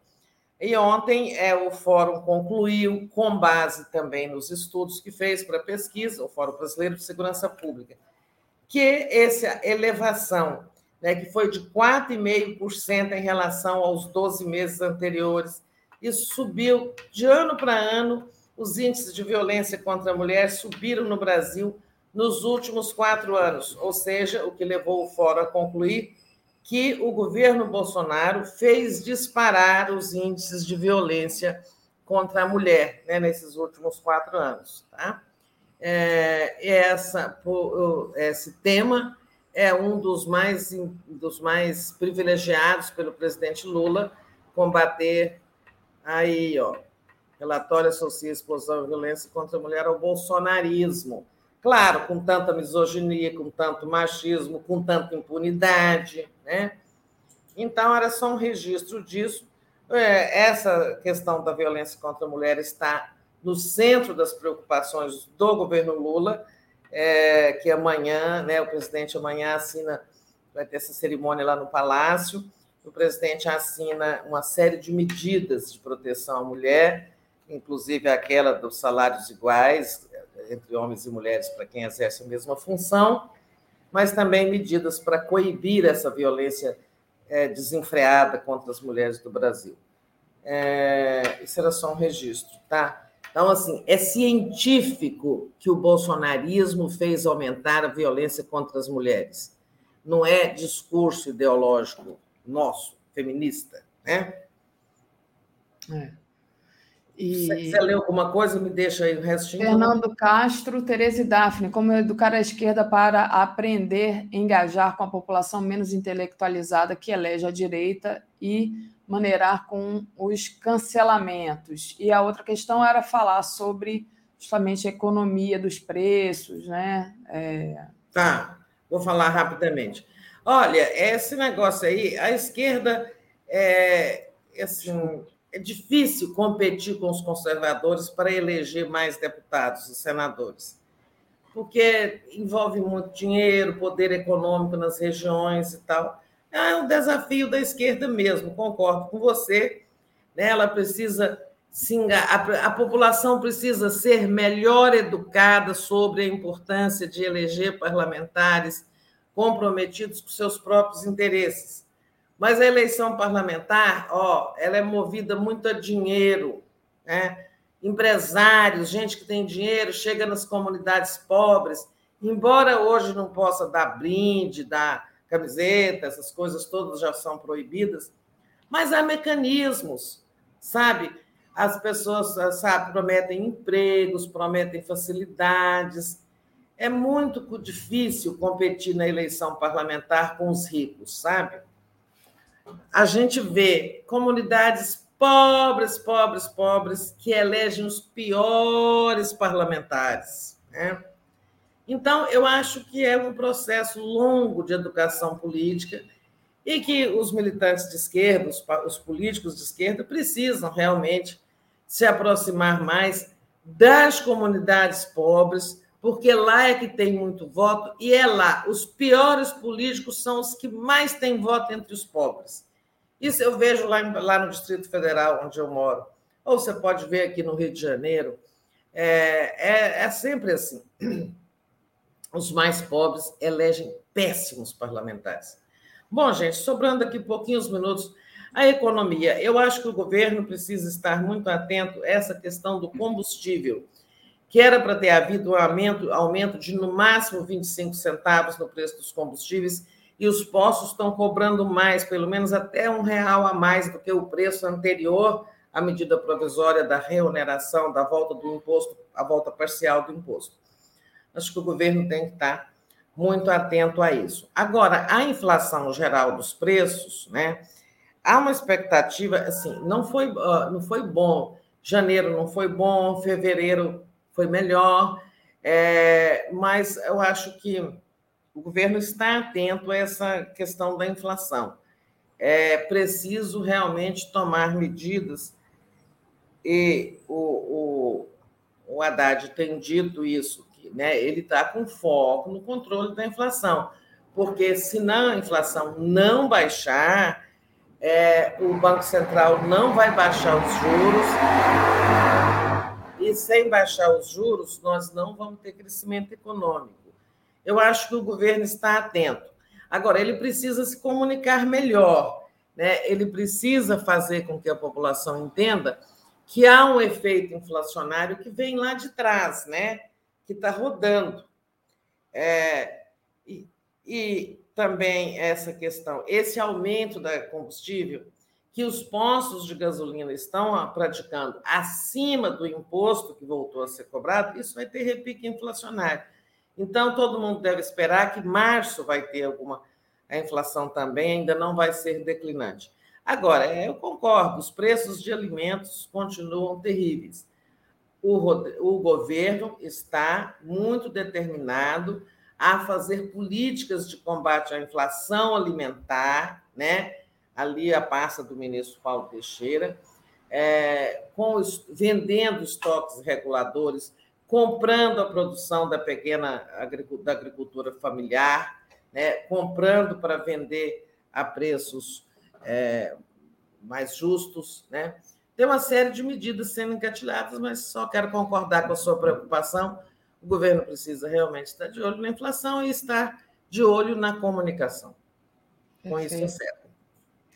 Muito bom, Tereza. É, deixa eu trazer aqui a nossa programação de hoje. Então, às 11 horas, não, desculpa, às 10 horas a gente tem Helena e Mário Vitor. Diamantes de Bolsonaro não são eternos. Às 11 horas, Giro das 11. A Joia da Coroa, com é, Jones Manuel, Isaac Falcão e convidados. Às 13 horas, Luísa Erondina fala sobre a aprovação de suas contas 31 anos depois de ter deixado a prefeitura. Que lutem. Às 14 horas, diálogos com a indústria com Lita Espíndola, diretora da CNI. Às 14h30, aula com Vassoler, análise da entrevista de Lula Zé Reinaldo. Reinaldo, Reinaldo, Reinaldo Azevedo, desculpa, gente. Zé Reinaldo. É o cansaço. Às 15 horas, Guilherme Paladino, entrevista Fernando Horta. 16 horas, Estado de Direito, contrabando de joias de Bolsonaro presente ou propina é um olhar jurídico, né? Muito bom. 17 horas, tábula de fim de tarde, 18 horas, Léo Quadrado, 18h30, boa noite, 247, 22 horas do dia em 20 minutos, e às 23 horas a live do Conte. Com isso, Tereza, é, a gente encerra aqui. Obrigada, obrigada a todos. Deixem aí o nosso like antes de sair, gente. Obrigada, gente. Uma boa terça-feira para todo mundo, tá? Vamos ver o, dia nos, o que o dia nos traz. Tchau, tchau. Tchau.